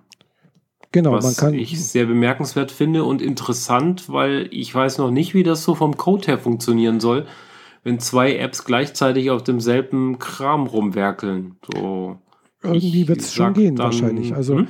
äh, irgendwie werden sie es schon hinkriegen, wenn sie es anbieten. Äh, ja, es ist wohl eher so, dass wenn du in der App freigibst, dass du mehrfach unterstützt und davon mhm. gehe ich aus, dass man das in der App erst freigeben muss. Möglich. Genauso wie du erstes freigeben musst für diese, äh, dieses Overlay. Mhm. Das machen Apps nicht einfach so. Die Apps müssen das drin können mhm. und Bescheid sagen, dass sie das können. Mhm. Sonst kann, kannst du sie nicht als Overlay benutzen, sondern nur als Vollbild-App. Mhm. Und wenn du das eingebaut hast, dann musst du ein paar äh, Gedankenverrenkungen äh, gemacht haben, wie du damit umgehst, dass zwei Apps gleichzeitig möglicherweise auf denselben Datenbestand zugreifen wollen, während die eine liest und die andere schreibt, kommt da vielleicht Blödsinn bei raus. Das müsste man halt dann äh, auskundschaften, aber mhm. naja, das ist halt jetzt alles noch Beta. Ganz frische Beta gibt es für die Entwickler. Mhm. Im also Ende Juni oder Anfang Juli gibt es dann die Beta für, mhm. für also, alle. Genau, es, ist, es, gibt noch keine, keine offene Beta für, für Normalbürger sozusagen. Also äh, kann man noch nichts machen, außer jetzt, glaube ich, bei Apple habe ich, äh, nee, beim, bei Apple TV kann man sich, glaube ich, für die Beta anmelden. Ich weiß nicht, ob das geht. Hm. Ja, gut, aber jedenfalls äh, ist, ist das noch nicht da, aber das iPad OS ist halt jetzt im Prinzip soweit aufgebohrt, also das, was ich so gesehen habe, dass halt eben auch ein ansprechendes File-Handling da ist, dass du tatsächlich mit dem, auf dem neuen iPads, äh, was ja einen USB-C-Anschluss hat, dass du wirklich externe Datenträger anschließen kannst und die auch erkannt werden und die lesen und schreiben kannst. Ich hoffe ja, dass dieses Feature inklusive der neuen äh, Dateien, Files-App mhm. äh, auch für die iPhones kommt, weil ich, ich kenne so viele Leute, die wenn sie unterwegs sind, mit der großen Kamera Fotos gemacht mhm. haben und nicht zwingend ein iPad dabei haben, aber gerne mal äh, die Festplatte ans iPhone klinken würden und mhm. dieses Foto ganz gerne direkt irgendwo ins Internet scheren.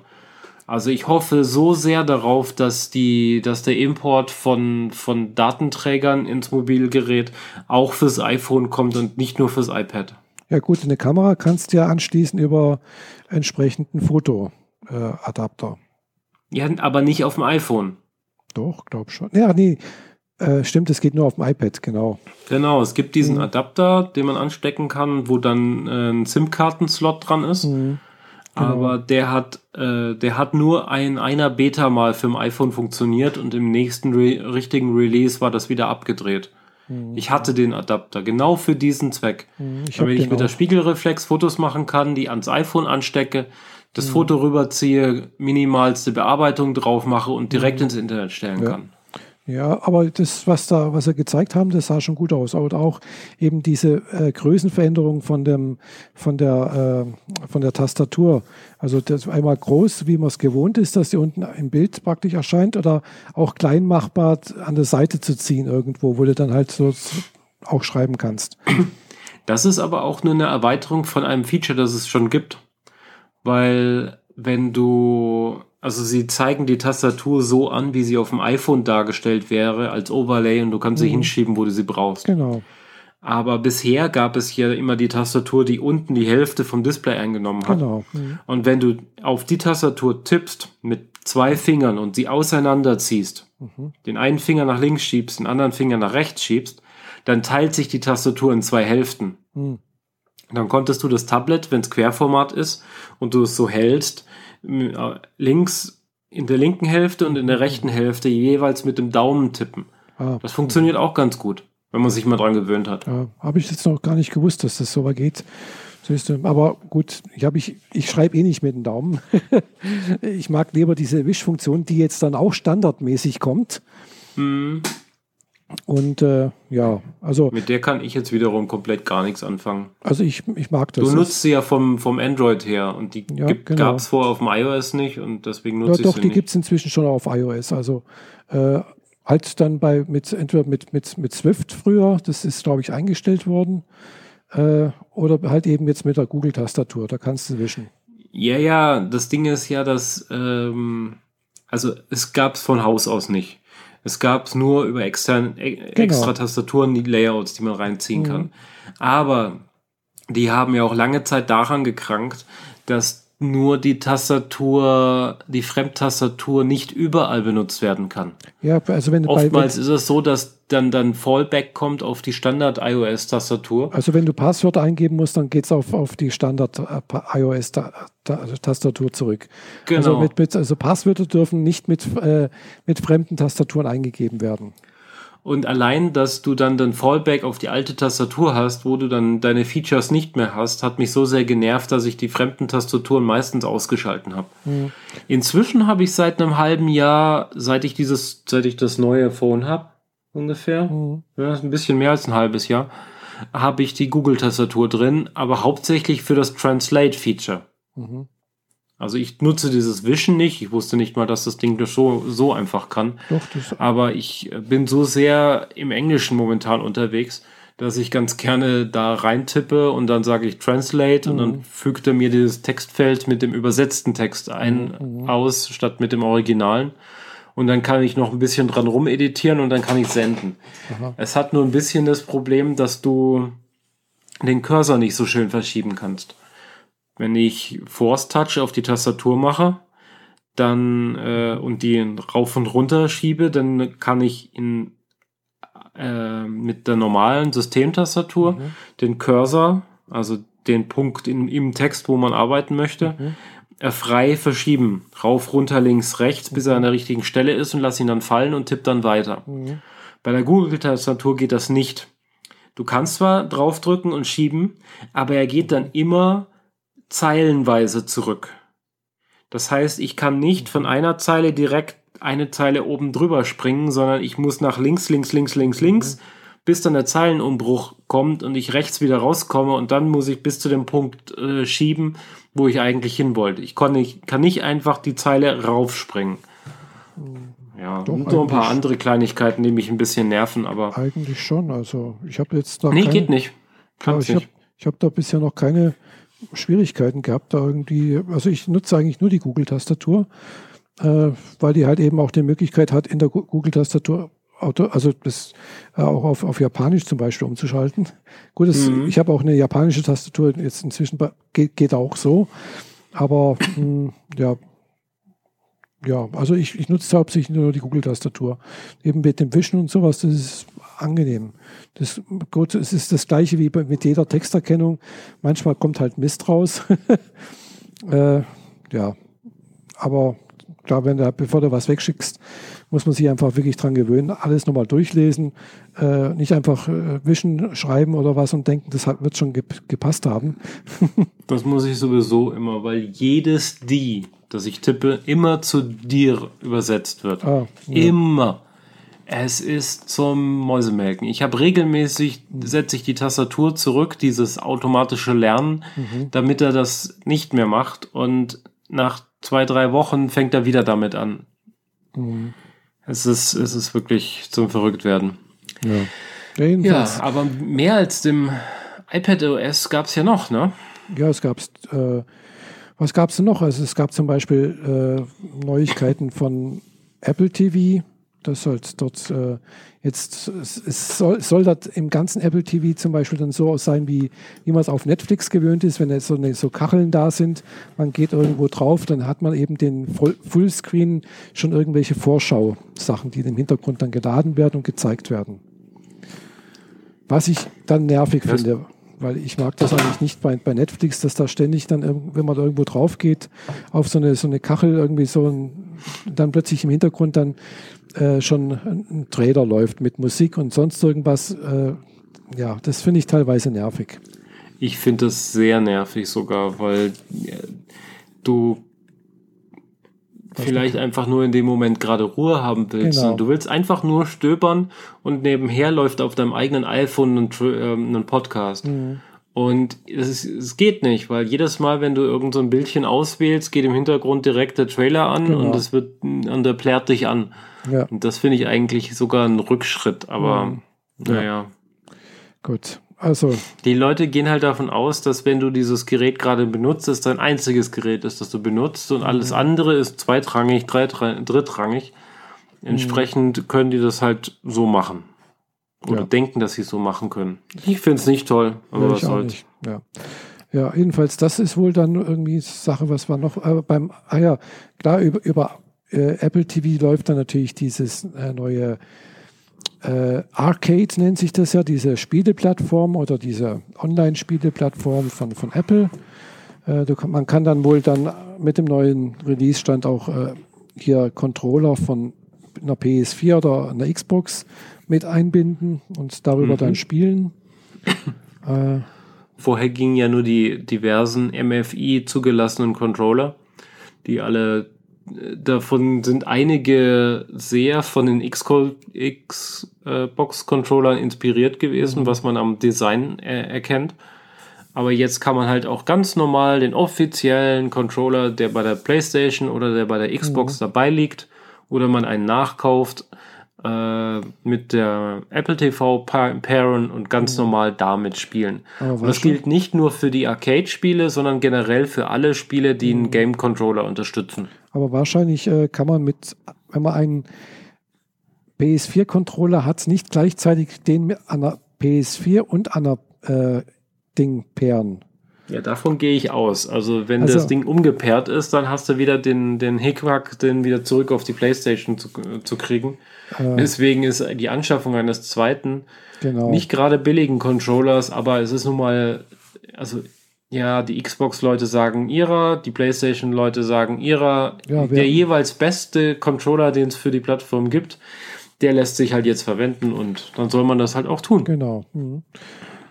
Weiß nicht. Ich habe ich hab bloß einen Controller für, eine, für die PS4 und der ist natürlich mit der PS4 gepaart. Logischerweise. Mhm. Also könnte ich jetzt natürlich umpairen, aber dann habe ich wieder keinen auf der PS4. Also, ja, lasse ich mal sein. äh, gut. Und äh, ja, ansonsten war noch irgendwie für äh, Apple TV, also für die Watch, WatchOS genau, gab es jetzt dann auch äh, Neuerungen, sowas wie, dass jetzt ein eigener App Store da ist. Äh, man braucht eben keine kein äh, iPhone mehr, um Apps da installieren zu können. Also klar, man braucht dann immer noch ein iPhone, weil entweder ist man halt im WLAN oder mit, mit dem iPhone über, äh, in, im Internet, wenn man keine, nicht gerade das mit dem GSM-Modul hat. Aber Ja, aber das, dadurch, dass man, dass es jetzt Uhren gibt mit dem GSM-Modul, ähm, ermöglicht das halt, dass man vieles auf der Uhr schon direkt erledigen kann, auch wenn ich finde, dass ein App Store auf der Uhr, naja, eine, ja, eine Fehlentscheidung ist. muss man mal sehen, wie es dann aussieht und ob's, wie das Ja. handelbar ist, weil äh, es ist halt dann schon ein bisschen, ja, es ist ein bisschen klein alles dann. Ja, ein bisschen, bisschen klein. Genau. genau. Aber was sie noch gezeigt haben, eben so, so, ja, ein paar Gesundheitssachen waren halt wieder mehr dabei irgendwie. äh, zum Beispiel Erfassung von, also jetzt für äh, ja, Periode bei Frauen wurde jetzt irgendwie äh, eine App entwickelt, irgendwie, die das erkennen kann äh, und dann Voraussagen machen kann, wann halt jetzt irgendwie die fruchtbaren Tage sind oder so. Hm, weiß nicht, was noch alles. Hm, fällt mir gerade nicht mehr ein. Die obligatorischen neuen Watchfaces. Ja, irgendwie ja. gab es ein paar neue Watchfaces. Äh, es wird ja auch mal Zeit, dass wieder ein bisschen was Neues kommt. Es ist, weil die Auswahl ist halt nicht so riesig, finde ich. Ja, ich finde es schade, dass sie das immer noch, äh, immer noch nicht sich trauen, das zu öffnen mhm. und dass man Watchfaces richtig programmieren könnte. Ja, also bei Android-Uhren ist das kein Thema. Da, da kannst du tausende, tausende von, von äh, irgendwelchen Zifferblättern dir runterladen. Ja, aber wie ich in anderen Podcasts schon gehört habe, dann läuft es halt drauf hinaus, du lädst dir ein neues Watchface runter, du installierst es und äh, plötzlich hält dein Akku nur noch einen halben Tag. Ja. Und was ist? Du meckerst darüber, dass die Apple Watch scheiße ist, weil der Akku mhm. nicht lange hält.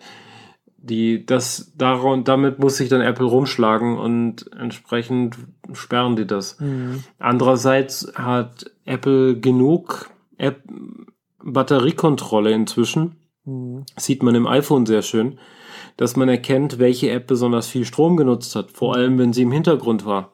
Ja. Und wenn man da halt dann direkt den Schuldigen an den Pranger stellen kann, dann weiß der äh, Nutzer auch so, hey, mhm. Du hast hier übrigens so ein Watchface, das versucht alle 30, 30 Minuten ins Internet zu gehen und die Wettervorhersage des nächsten halben Jahres runterzuladen. Mhm. Vielleicht lässt du das mal lieber. Ja. Hm. Gut, also ja, jedenfalls ist es halt so, wie es ist.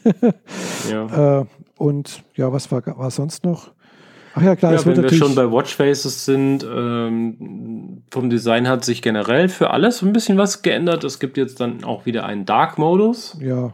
Dark Mode fürs iPhone, fürs iPad. Ja, ich mag den ja nicht, habe ich schon mal gesagt.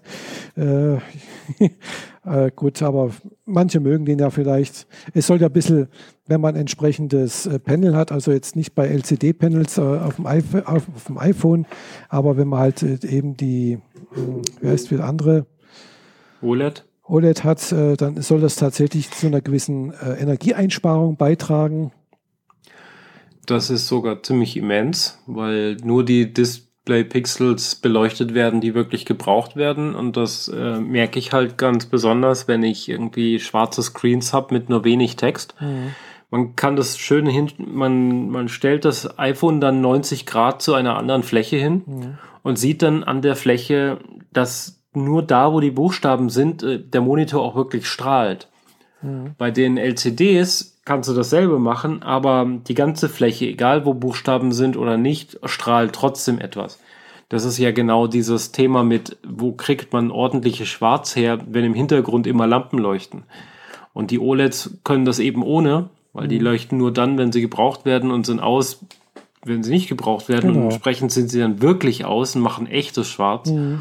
und sparen dadurch natürlich immens Strom. Das stimmt, ja. Also ich habe ja jetzt auf meinem Android-Handy da jetzt auch schon mal die, die Beta für das nächste äh, Ding drauf. Und das hat, glaube ich, auch einen Dark Mode, wenn ich mich alles täuscht. Ich könnte den ja mal rein theoretisch spaßeshalber einschalten. So, wo haben wir dann das Design hell? So, jetzt schalte ich den mal auf dunkel um und es ist dunkel. So. Hm. Gut. Ich mag den dunklen Modus besonders dadurch, dass er ähm, das iPhone hat ja drumherum nicht mehr allzu viel. Ja. Aber drumherum ist halt schwarz. Mhm. Egal, ob man ein goldenes Handy oder ein silbernes Handy hat, äh, der Rahmen und die Kameraaussparung ist ja trotzdem schwarz. Mhm. Und wenn alles richtig schwarz ist und nur da Text ist, wo du ihn brauchst und alles mhm. andere ist weiterhin schwarz, eben ein richtiger Dark-Modus, dann finde ich das sehr viel angenehmer und aufgeräumter und das mhm. wirkt einfach stimmiger für das ganze Phone. Mhm. Als wenn du halt eine weiße Fläche hast, auf der ein bisschen schwarzer Text ist und das dich die ganze Zeit anleuchtet. Mhm. Also ich, finde es angenehm und mhm. äh, auch wenn ich es in der in meiner Podcast-App, in der Podcat drin habe, maximal schwarzer Modus. Mhm. Weil dann haben, da habe ich komplett alle Farben quasi rausgenommen und alles nur noch auf einige Nuancen von Weiß Mhm. bis ins Graue als Schrift für Ja. wichtig und weniger wichtige Texte und alles andere ist einfach nur schwarz. Ich nutze das selber nicht, aber es wurde explizit von vielen Usern angefragt und wird auch benutzt. Und das ist halt auch ein Zeichen dafür, dass die Leute wirklich einen Dark-Modus haben wollen und den kriegen sie damit. Äh, Ich habe es jetzt mal umgestellt bei meinem, beim Android-Handy, also beim Pixel 2. Äh, und äh, ja, also es ist jetzt, sagen wir so, wenn man jetzt auf Einstellungen geht, dann ist der schwarz. Aber wenn ich jetzt halt in eine App reingehe, die das nicht unterstützt, dann ist also wie zum Beispiel Twitter, dann ist es halt ganz normal weiß wie, wie bisher. Mhm. Ja, also es, wahrscheinlich muss dann halt eben auch in der App das irgendwo mit unterstützt werden. Ja, ziemlich sicher. Ja. Da bin ich auch gespannt, wie sich ein systemweiter Dark-Modus auch auf die Apps auswirkt, die halt Mhm. Im Zweifel nicht für Dark-Modus gedacht sind. Mhm. Ich werde das an meiner Podcat ausprobieren und schauen, was dann passiert. Ja. Also, wie gesagt, ich weiß nicht, ob man dann irgendwo in den Apps dann das einzeln sagen muss, dass man da auch Dark-Modus haben möchte oder sowas. Also so Mhm. macht es eigentlich bisher, eigentlich würde ich jetzt mal sagen, relativ wenig Sinn. Da jetzt, äh, wenn ich jetzt mir so einen so einen Ordner hier aufmache, wo ich meine Apps organisiert habe, dann ist er halt mit schwarz unterlegt. Das sieht gar, ja, sieht gar nicht mal so schlecht aus. Ja. Äh, aber ansonsten ist halt alles im normalen Material Design hier und der ist halt eigentlich bisher immer hell, Mhm. zumindest bei Google. Und äh, aber ja, ich glaube, bei Apple sieht das anders aus. Also was ich so gesehen habe, wenn man da auf Dark-Modus geht, dann ist der wirklich dann alles Dark-Modus. Ja, bin gespannt, wie das umgesetzt ist. Mhm. Wird auch eine Weile dauern, bis die Apps das alle richtig unterstützen, aber so ist das halt. Äh, Ich meine, wenn die offiziell, das offizielle Release äh, mit dem nächsten iPhone dann im September passiert, wird halt bis Weihnachten mehr oder weniger jede App ein Update liefern oder jede wichtige App, Mhm. um das zu unterstützen. Für gewöhnlich sogar innerhalb der ersten zwei Wochen, weil äh, man ja mit der Beta schon vorab die Entwicklung vorantreiben kann und Genau. wenn es dann wirklich soweit ist, dann pusht man einfach nur noch das Ergebnis raus. Mhm. Was mich daran erinnert, dass meine eigene App durch die Review durch ist und ich vergessen habe, sie freizuschalten. Ja. Damit alle anderen sie dann jetzt endlich mal runterladen können. Mhm. Ja, also ja, es sind da dann wohl jetzt doch ein paar Sachen, die da ganz interessant sind. Also da haben natürlich auch äh, das, das neue macOS vorgestellt. Äh, Catalina heißt es jetzt. Mhm. Ja, habe ich jetzt nicht so viel gesehen. Da ist, ja- Dark Modus, Dark Modus gab es ja auch schon vorher, glaube ich, jetzt beim dem aktuellen Release, glaube ich. Oder? Bin mir nicht Bei ganz sicher. Android bin ich überfragt. Nicht, nicht bei Android, ich bin jetzt hier beim, beim macOS. Ach so, bei macOS gab es schon den Dark-Modus. Genau. Den nutze ich hier jetzt gerade und nut- nutze den, seit es ihn gibt. Also ich habe quasi Mhm. mit dem Update direkt auf Dark-Modus umgeschaltet und nie wieder zurück. Ja, na, ich nicht, ich mag das nicht. Also ich mag es lieber hell. Mhm. Das Dunkle finde ich dann doch oftmals ein bisschen zu depressiv. Hm, Ich mag es lieber hell. Genau. Ja, aber ich weiß gar nicht, was, was, was sonst noch in, in macOS eigentlich für Besonderheiten, was haben sie da vorgestellt? Weißt du noch was? Puh, Zum macOS habe ich jetzt nicht so viel parat. Also was vor allem die Softwareentwicklung angeht, hat sich einiges getan, aber ich denke, Ich habe das irgendwie, sie haben irgendwie bei Swift irgendwie was gezeigt, dass es einfacher, noch einfacher wird, äh, irgendwelche Apps oder Sachen zu entwickeln. ja, da, Aber das, da, es ist jetzt so ein bisschen so, dass man per visuellem Baukasten schon Genau, relativ weit kommen kann Mhm. und erst in, die, in den komplexen Ebenen dann tatsächlich etwas mehr Code schreiben muss. Mhm. Und durch Swift UI, Genau. das wird jetzt schon wirklich sehr arg technisch, Swift UI war das, genau. Das, so- genau, das war das kann man Stichwort. jetzt, also ich beschreibe es mal so, wenn ich eine Tabelle darstellen will, Mhm. dann habe ich einen Tabellencontroller, der eine ganze Reihe von Funktionen mitbringt, die ich befüllen muss. Mhm.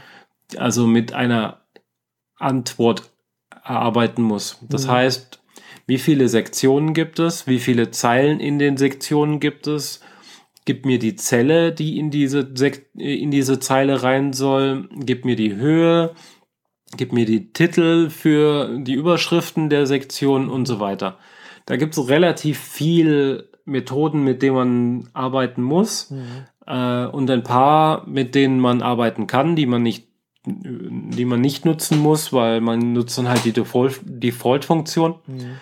Und egal wie du, also selbst mit dem allerbilligsten äh, Zurückgeben einer Zelle, in deren Textfeld du einfach nur die Nummer reinschreibst der, der mhm. Zeile. Wenn du den ganzen Code zusammennimmst, dann bist du ungefähr bei 30 Zeilen. Mhm. Und Swift reduziert diese 30 halt auf zwei. Mhm. Ah, ja. Weil du einfach ein Objekt, äh, ein, ein, ein, eine Sammlung von Objekten als Variable hast die wärst du sowieso in der Tabelle durchgegangen, zeilenweise. Und da sagst du einfach nur each, also for each, der macht eine Schleife darüber. Mhm. Und auf deiner rechten Seite deines Monitors ergibt sich dadurch automatisch, er macht eine Tabelle draus, erzeugt die Zellen. Mhm. Und wenn ich sage, in jeder each, in jeder Schleife soll er im Textfeld den Text hinzufügen, dann ploppt es sofort da rein. Und das alles in Echtzeit. Mhm. Sprich, ich muss nicht bei jeder Änderung wieder auf Bauen drücken. Der kompiliert den Code, mhm. kopiert die fertige App aus iPhone, startet sie und ich gucke mir dann an, wie die App dann irgendwann hochfährt. Dann gehe ich durch das Menü an die richtige Stelle und kann es kontrollieren. Sondern ich mache dieses, ich gehe im Menü an die richtige Stelle mhm. und fange dann an zu coden und sehe in Echtzeit meine Änderungen im Display. Mhm. Sprich, sobald der Code kompiliert, sieht man ihn sofort. Und mhm. solange er nicht kompiliert, passiert auf der anderen Seite nichts. Das macht das Entwickeln einfacher, sehr viel schneller vor mhm. allem. Und äh, dadurch können auch eher grafikaffine Menschen die also Grafikdesigner oder so, mhm. können zumindest erste Mockups ihrer Apps tatsächlich in Code erzeugen, mhm. so dass man den Code dann einem Entwickler weitergibt und der macht dann die Feinarbeit mhm. oder die komplizierten Sachen oder so. Aber die richtig also so die, die reine UI-Arbeit wird so drastisch reduziert, wie ich mhm. selten irgendwo gesehen habe. Und das wird sehr viel Spaß machen zum Entwickeln. Mhm. Ähm, momentan ist es sehr buggy, es stürzt wohl relativ häufig ab. Ähm, Habe ich nicht anders erwartet, eine Woche nach der Keynote. Gut, es ist eine äh, Auch die Beta, vor allem auf dem iPad, ist sehr buggy. Da sollte man noch die Finger von lassen. Mhm. Ähm, aber ich sehe da, äh, ich sehe da viel Potenzial. Mhm. Ja, also klar, in UI kann man recht viel Zeit investieren. also selbst bei das, was ich jetzt mache mit Reports schreiben bei in SAP, äh, also da kann man teilweise fast genauso viel Zeit wie reinsetzen wie die in der Datenbeschaffung und Datenaufbereitung. Also äh, bis alles soweit stimmt, alles passt äh, und äh, ja. Mhm. Genau. Und äh, wenn es grafisch ist, denke ich mir, kann man das, kann sie, explodiert das gleich noch ein bisschen mehr wahrscheinlich. Ja, du kannst halt beliebig viel Feinschliff reinstecken. Genau. Ich meine, Grafik ist, äh, jeder einzelne Pixel bietet dir ähm, ein 16 Millionen Farbenpotenzial, diesen zu verändern. Also ganz ja. viele Möglichkeiten. Ja. Ganz viele neue Möglichkeiten bietet auch die neue AR-Technologie. Also das AR-Kit, das sie mhm. bereitstellen, ist der pure Wahnsinn. Du guckst durch dein Handy und die Kamera sieht auf der anderen Seite im Raum Leute rumlaufen mhm. und du kannst virtuelle Objekte in diesen Raum rein platzieren und Leute in dem Raum können um die Objekte herumlaufen. Mhm. Das bedeutet, die Personen werden zeitweise vom virtuellen Objekt überdeckt und zeitweise laufen sie auch davor. Das heißt, man muss ziemlich genau erkennen, wo ist der Rand der, des echten Menschen, dass man das virtuelle Objekt am Rand halt durchluken lässt. Mhm. Und äh, du kannst Motion Capturing machen in Echtzeit zu Menschen, die irgendetwas tun. Man hat das letztes Jahr gesehen an der App, die beim Basketballspielen äh, aufgezeichnet hat, wie gut man gespielt hat. Jetzt steht uns das alles allen offen. Und äh, wenn jemand vor deiner Kamera rumhüpft, dann kannst du eine virtuelle Figur, die daneben steht, mhm. exakt eins zu eins dasselbe machen lassen. Ah, ja. Und wenn du dann einen hübschen Cartoon-Charakter draufsetzt, dann fängt er an, vielleicht in seiner Spielwelt herumzulaufen. Mhm. Also ah, ja. da die Möglichkeiten sind der Wahnsinn. Ja, stimmt ja, und irgendwas, äh, genau. Und Emo Emojis haben sie auch neue gezeigt irgendwie. Ja, es gibt jetzt ein paar neue Animojis, die mhm. man selbst bestücken kann, aber vor allem ist es jetzt so, dass sie die Animojis, die man konfiguriert hat, damit sie so aussehen wie einer selbst. Genau. Also man kann man jetzt einfach mit dem Foto machen, gell? Äh, Oder so in der Art. Das bin ich mir nicht ganz sicher, wie sie das gemacht haben. Aber vor allem stellen sie automatisiert ein äh, Bildchenset für dich bereit, mhm, wenn genau. du diesen Charakter erstellt hast, dass du ein lachendes, ein weinendes, mhm. ein klatschendes, ja. ein sich freuendes, ein Zunge raus Smiley bereit hast, sodass du das in allen Apps übergreifend mhm. quasi wie ein normales Emoji benutzen kannst und verschicken kannst. Mhm. Das ist zwar so ein bisschen so Randbedingung, aber wenn ich mir so in der U-Bahn die Leute angucke, die nutzen sowas. Mhm. Ja. Und ich finde es halt auch immer noch witzig, dass du in Echtzeit reden kannst. Das Gesicht wird Echtzeit auf diesen Animationscharakter gelegt, egal mhm. ob er dir jetzt nachempfunden ist oder ein Hai ist oder ein Geist oder ein Kackehaufen ja, oder was ja. auch immer. Und damit kannst du auch Videos machen und das, äh, ja, da lässt sich einiges mit anfangen. Mhm. Finde ich ganz witzig. Ja, ja ist halt. Genutzt habe ich es tatsächlich bisher erstaunlich wenig, obwohl ich es gerne machen würde. Aber irgendwie sehe ich für mich persönlich den Einsatzzweck noch nicht. Ja, also ich ist halt eine nette Spielerei für mich irgendwie. äh, und außerdem kann ich es nicht nie machen, weil ich habe noch kein aktuelles iPhone, mit dem das geht.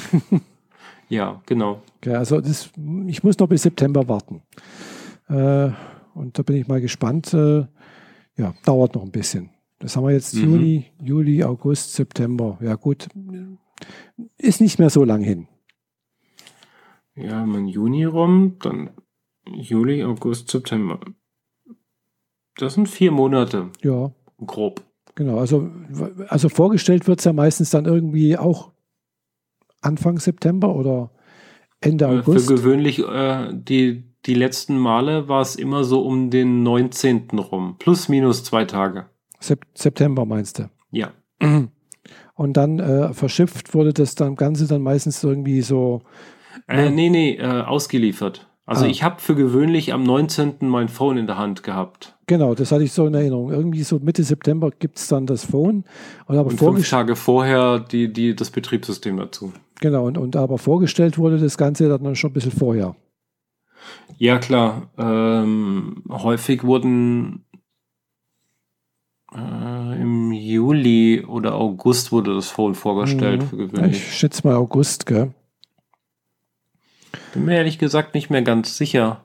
Kann man ja mal. Ob nicht eher Juli war. Äh, egal. Ja. ja. Aber jedenfalls wird es rund um September die, die, das fertige Betriebssystem und in neuen Phones geben, von denen noch keiner weiß, wie sie genau aussehen, aber möglicherweise haben sie jetzt drei Linsen mhm, auf der Rückseite mhm. statt zwei. Ja. Äh, wahrscheinlich auch für noch mehr Zoom, also ein Dreifach-Zoom mhm. oder ein Fünffach-Zoom fände ich ja schon recht witzig. Dann wären vor allem viele Fotos der FedCon besser geworden. Weil äh, du kannst zwar Zweifach-Zoom machen, aber wenn du dann noch rauen zoomst, dann ist es ja eigentlich nur noch Pixel wegnehmen. Mhm. Äh, rundherum, bis dann der Ausschnitt so groß ist wie dein Monitor und dann sind die Pixel irgendwann so groß wie ein Finger mhm. und dann braucht man das Foto mhm. eigentlich auch nicht mehr. Also hier auf, der, auf dem Apple TV ist das äh, letzte Special Event für, wo es wahrscheinlich jetzt vermute ich mal äh, iPhone vorgestellt wurde, am 12. September gewesen letzten Jahres. Das kommt ungefähr hin. Ach so, ja gut. Dann, wenn die Vorstellung des Phones quasi eine Woche vorm Ausliefern ist, dann könnte das auch So hinkommen. ungefähr war das, glaube ich, auch immer. Eine Woche, zwei Wochen vor der Auslieferung. Hm, ja, okay, dann passt. Ja, das wird's. Ich habe mich noch gewundert, im Juli und August eine, eine, Pressemitteilung von Apple mitten im Sommerloch macht nicht so richtig viel Sinn. Mhm. Aber wenn sie Anfang September äh, mhm. oder Ende August eine Pressekonferenz haben und dann ein, zwei Wochen später das iPhone dann tatsächlich im Handel ist, dann mhm. macht das viel mehr Sinn. Ja. ja. Also mal sehen, äh, ja, es wird ein bisschen knapp mit meinem mit meiner Reise. mhm. Ja, und jetzt habe ich noch einen weiteren Punkt von der Apple Keynote, der, den ich besonders interessant finde. Mhm. Vor allem, weil er einen äh, sehr politischen Effekt hat, mhm. nämlich Apple Login. Ach ja, das äh, eigenes Apple, äh, ja, zum, also was es auch schon von Facebook und von Google gibt. Vergleichbar. Ja, nicht ganz. Ähm, also es ist nicht einfach nur ein Single Sign-On-Login für alle, mhm. sondern es ist auch ein automatisierter Anonymisierungsdienst. Mhm, genau. Denn das heißt, wenn du sagst, du willst einen neuen Account irgendwo machen, sagst du Sign in with Apple, mhm. der generiert dir automatisch eine neue einzigartige E-Mail-Adresse und registriert dich damit. Mhm. Sprich, dieser neue Dienst kennt deine alten Daten nicht, kann über diese virtuelle, äh, über diese neue E-Mail-Adresse, die es vorher noch nirgendwo gab, mhm. keinerlei Rückschlüsse auf dich schließen, wer du denn wirklich bist. Mhm. Und entsprechend werden diese ganzen Tracker, die da, die versuchen herauszufinden, ob du dieselbe Person auf diesem Portal, dieselbe Person auf einem mhm. anderen Portal bist und im Zweifel dir dieselbe Werbung und dergleichen alles anzeigt, die werden dadurch alle ausgesperrt. Und das ist und das Beste daran ist, dass das verpflichtend wird. Mhm. Also für alle, alle die, also so wie ich das gehört habe, alle, die ein Login auf, auf ein Apple-Gerät anbieten in einer App, müssen das dann auch einbauen, letztendlich auch auf ihrer Webseite sozusagen. Genau. Und das ist eine so laut schallende Ohrfeige an die großen Portale, wie ich es noch nie irgendwo gesehen habe. Mhm. Also das heißt, Facebook verliert die Tracking-Möglichkeiten, die ganzen Werbeanbieter ver verlieren mhm. die Tracking-Möglichkeiten, Google ist raus. Äh, ja, das also, ist, das ist wirklich, ich, wirklich krass. Was ich aber auch gehört habe, ist, was auch möglich ist, wenn du schon einen Account hast, dass der mit überno dass der übernommen werden kann. Also du musst dich nicht nochmal neu registrieren mit einem Apple-Login. Ja, klar. Ja. Aber es wird dann trotzdem irgendwie ein neuer, eben wie du sagst, eine neue einzigartige E-Mail-Adresse oder sonst irgendwas erzeugt. Äh, und äh, ja, also irgendwie, ich habe es nicht ganz genau verstanden, aber es ist, sei wohl irgendwie möglich. Und es ist halt eben ja, sehr anonym, anonymisiert dann. Genau. Weil der Anbieter, der schickt dir später irgendwann mal E-Mails oder so und die leitet Apple dann automatisch auf deine reguläre E-Mail-Adresse mhm. weiter, ohne dass der Absender das tatsächlich weiß. Mhm. Und wenn du wiederum eine E-Mail abschickst, dann äh, tauscht Apple das wieder für dich aus, packt die um in die andere E-Mail-Adresse und verschickt die weiter. Ah, ja. Sp sprich, deine echte E-Mail-Adresse, dein echter Apple-ID-Account wird nie nach außen transferiert dadurch. Mhm.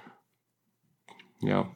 Ja. Äh, eine super Idee und äh, bin sehr, sehr erstaunt darüber, dass Apple tatsächlich die Eier in der Hose hat, das wirklich zu tun. Das ist, der, mhm. das ist schon ziemlich krass. Ja, also Weil ich, das andere Plattformen, für die wäre das äh, den eigenen Ast absägen, aber Apple kann das tun. Mhm. Ja, es sah jedenfalls mal ganz interessant aus. Gell? Also äh, ja, also ich fand's, bin mal gespannt. Also ich mache das ja letztendlich auch schon mehr oder weniger so ähnlich mit meinen Anmeldungen. Also überall, wo ich eine E-Mail-Adresse angeben muss, äh, baue ich mir erstmal eine eigene E-Mail-Adresse und, und gebe die dann ein und leite dann eigentlich auf eine andere um. ja, genau das, was du quasi für dich selbst gebastelt hast, genau. das äh, machen die halt jetzt für, für den Autonormalverbraucher automatisiert. Mhm. Bloß halt auch immer mit, mit dem gleichen, äh, ja, mit der gleichen Domain eigentlich hinten, gell? ja, okay. Aber ja, wie gesagt, dadurch kann ich halt jederzeit auch, äh, ich kann mich jederzeit von, von, von Google lösen dadurch. Äh, ich brauche bloß meine meine E-Mail-Umleitung anders hinlegen. Wenn ich, hm. wenn ich denn wollte. Oder einen eigenen E-Mail-Server aufsetzen, was ich ja jetzt auch machen könnte. Ja, ja, schon. Also die, die Möglichkeit, das selber zu machen, besteht immer. Mhm. Aber wer kann das und wer wird das wirklich tun, ist dann immer die andere Frage. Ja, ja. Entsprechend äh, können wir uns äh, glücklich schätzen, dass Apple das einfach so durch, durchzieht. Mhm. Ja. Weil es war ja schon, also wenn man das halt selber macht, dann ist das halt auch wirklich Aufwand. Du musst ja eine eigene E-Mail-Adresse nur für diesen einen Account jetzt basteln, mhm. du musst mhm. die ganzen Umleitungen konfigurieren und so weiter. Mhm. Das Ja, das ist, ist zwar keine Raketenwissenschaft, aber man muss schon halbwegs wissen, was man da tut. Ja, das ist nicht schwieriger. Also ich gehe jetzt auf meinen, äh, wo ich meine, meine, meine, meine URLs habe oder meine, meine, wer heißt das jetzt wieder? Jetzt habe ich den Namen vergessen. Also meine, meine Mail-Server, Domain-Controller, was auch immer. Aber du, ja. wir, du, dir ist aber schon klar, dass wir halt beides immer noch, auch wenn wir den Namen relativ selten nutzen, immer noch Woman in Tech sind. Mhm. Und die wenigsten können das von sich behaupten. Ja, stimmt. Mhm. Genau, stimmt. Hast du mhm. recht. Die wenigsten wissen wahrscheinlich, dass da im Hintergrund noch was da. Also ich weiß auch nicht alles, ganz, ganz auch, ich weiß auch nur so ein bisschen über, über den was, was die Mehrheit weiß, denke ich mal. Äh, da kennst du dich wahrscheinlich noch ein bisschen besser aus wie ich. Hm, ich bin auch manchmal nur am, am Rumprobieren, aber das, ja gut, das ist jetzt eine Sache, äh, wo ich äh, denke, das ist nicht so wahnsinnig schwierig. Man muss halt eine URL anlegen irgendwo auf, auf Domain-Registrar und dann trägst du halt, sagst, ein, sagst einfach, was weiß ich hier, mh, hm, bla bla bla, at bla bla bla com oder sonst irgendwas. Das ist jetzt meine neue E-Mail-Adresse, für die ich jetzt den Account so und so brauche. Äh, und der leitet um auf äh, irgendeinen anderen, wo ich sonst immer nutze.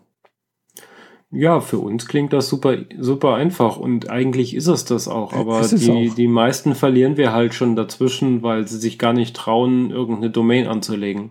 Ja, das ist auch Weil super easy. Ich mache da was kaputt und im Zweifel kostet eine eigene Domain halt auch noch extra Geld und ja, dann machen die Leute es drei, gleich dreimal nicht. Genau, es kostet Geld, also äh, aber je nachdem, was es für eine Domain ist, kostet nicht viel Geld. Also, also ich habe jetzt. Es ist nicht wirklich teuer. Es ja. ist halt, das sind hier so ein paar Cent, aber ja, also, äh, ein paar nee, Euro im Jahr. Also je nachdem, aber, was man halt haben möchte. Ich habe jetzt halt eine EU-Domain zum Beispiel, die, die kostet, glaube ich, 19 Euro im Jahr. Äh, ich habe auch noch irgendwo ein paar DE, also michaelaswelt.de zum Beispiel habe ich irgendwo, kostet glaube ich 9,90 Euro oder sowas im Jahr. Also das ist nicht die Welt, gell? Mhm. Das teuerste ist tatsächlich äh, für Michaelas Welt habe ich tatsächlich mir auch mal den Spaß erlaubt, einmal michaelaswelt.com anzulegen. Äh, aus Gründen heraus. äh, ja, der kostet ein bisschen mehr. Okay. Ich glaube 40 oder 49 Euro. Äh, aber ja, das habe ich halt angelegt, weil es gab mal eine Zeit lang, da haben Leute äh, praktisch den, ihre, die, die Blogs geklont, haben einen .com-Account angelegt, also nicht Account, sondern URL und den Blog geklont, mehr oder weniger, und mhm. äh, dann dort Werbung draufgeschaltet irgendwie. Und äh, Traffic halt darüber registrieren lassen, laufen lassen. Äh, und, äh, aber das war halt Piraterie. Gell? Ja. Und äh, das war halt dann irgendwie sehr schwer nachvollzuziehen, wem gehört jetzt die URL. Das war irgendwie in, Amer in Amerika registriert, äh, klar, .com. Äh, aber ja, man, man, die hatten echt Probleme dann, äh, weil alles, was dort veröffentlicht wurde, hieß, sah so aus, wie, als ob es von denen wäre, aber es war es dann halt doch nicht. Es war halt geklaut, geklauter Inhalt. Gell? Und äh, ja, da habe ich gedacht, bevor mir das passiert, tue ich mir halt die, die .com äh, URL sichern. mhm. Ja. So ist es mal gekommen. Also es ist schon eine Weile her mit diesen, äh, ich weiß nicht, ob das immer noch äh, ab und zu mal passiert, möglich, gell? Möglicherweise. Da ja. habe ich jetzt auch keinen Einblick drauf. und inzwischen gibt es ja noch schöne, noch schöne äh, nach URLs, also sowas wie .info oder .fotografie, Berlin, Tokio zum Beispiel gibt es also Bayern, keine Ahnung, also gibt es da einige äh, so Sublevel-Domains. Mm, ja, die kosten je nachdem mehr oder weniger. und dann natürlich was Freies. Gell? Also wenn du jetzt zum Beispiel halt für die sagst, ich möchte jetzt, was weiß ich, den, die URL anlegen, familiewerner.de, ja, dann gibt es die halt bloß einmal. Und wenn du halt der Erste bist oder die Erste bist, die das anlegt, dann hast du Glück gehabt. Wenn nicht, dann musst du halt gucken, was machst du, wie kriege ich das hin jetzt für meine Familie zum Beispiel oder für, für mein Geschäft. Gell? Ja. Janet Müller hätte ich ganz gerne, aber das hat sich jemand schon an jemand ja, anderes bei mir gebucht. auch. Michaela Werner ist auch schon weg. Gell? Also Mhm. michaelawerner.de ist weg. Ja. Aber ich habe Michaela Werner. Halt nur ein anderes Sublevel, Sublevel äh, nee, also Top-Level-Domain, meine ich. Also janetmüller.de gibt es, also das habe ich, aber ich hätte gerne die .com Ah, auch. Und äh, ja, geht halt irgendwie nicht. ja. Könntest du noch, aber, jemand anders. könntest du aber zumindest die EU sichern. Ja, Ja, bin ich auch damals bloß auf die Idee gekommen, weil ich habe halt jemanden kennengelernt, die hatte halt auch so den Namen hm, so zusammengeschrieben, .eu, habe ich gedacht, ach, das ist eigentlich auch eine schöne Idee. Brauche ich ja nicht unbedingt DE, ich bin ja Europäerin, also das passt da auch. kann man machen. Mhm. Man kann auch die, sich das Kürzel hinten dran so aussuchen, dass es in den Namen reinpasst und dann ist das halt irgendwie ER, wern.r. ER, keine Ahnung, ob es das gibt. Ja, klar, aber im Zweifel muss man halt in irgendeinem äh, äh, asiatischen Inselstaat Domain registrieren. ja, möglich. Also äh, muss ich gerade mal gucken, ob es das gibt. Äh, ja, äh, das interessiert mich jetzt gerade. Michaela ähm, .er, gibt es das? Endung nicht verfügbar. Aha. Also Ja, bei deinem Registrar. Ja. Aber andere haben das eventuell schon. ER gibt es nicht als äh, Endung, als Top-Level-Domain.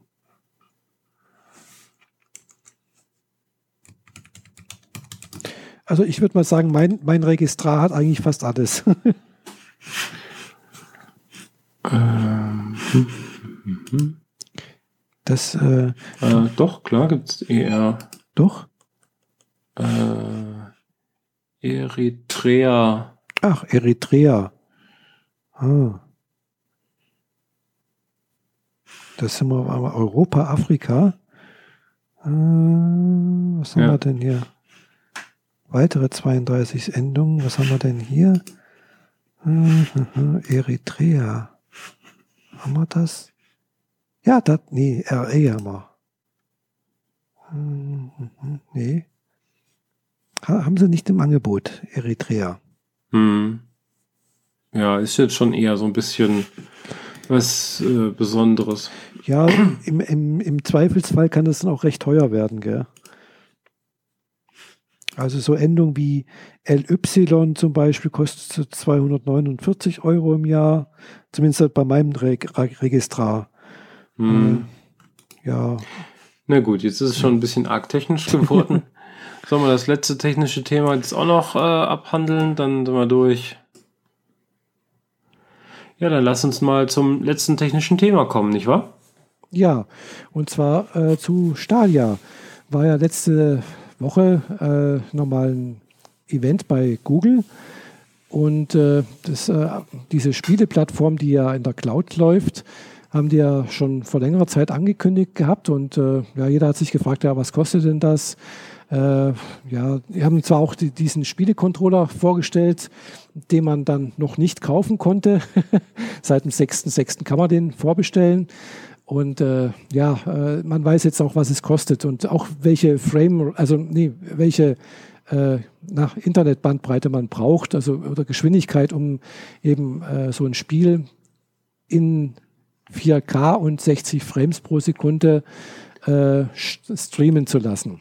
Also Aha. man braucht also ungefähr 35 Mbit pro Sekunde, was schon ordentlich ist, aber doch nicht so viel, wie ich gedacht habe. Also ist jetzt sicherlich vielleicht in Deutschland nicht so verbreitet oder nicht flächendeckend, aber gibt es doch durchaus. Ja. Und äh, ja, also 35 Mbit pro Sekunde. Also ich habe ich hab diese, hätte ich zum Beispiel, hätte ich, kann, kann ich machen. Ich habe bloß keinen 4K-Fernseher. Von daher äh, ist mir das egal, weil ich brauche dann bloß 1080p. Mit 1080p haben sie gesagt, da reicht die Basisversion. Die kostet nichts. Äh, wenn man eben 4K haben will, kostet es eben der ganze Dienst 9,99 Euro im Monat. ohne mhm. Spiel.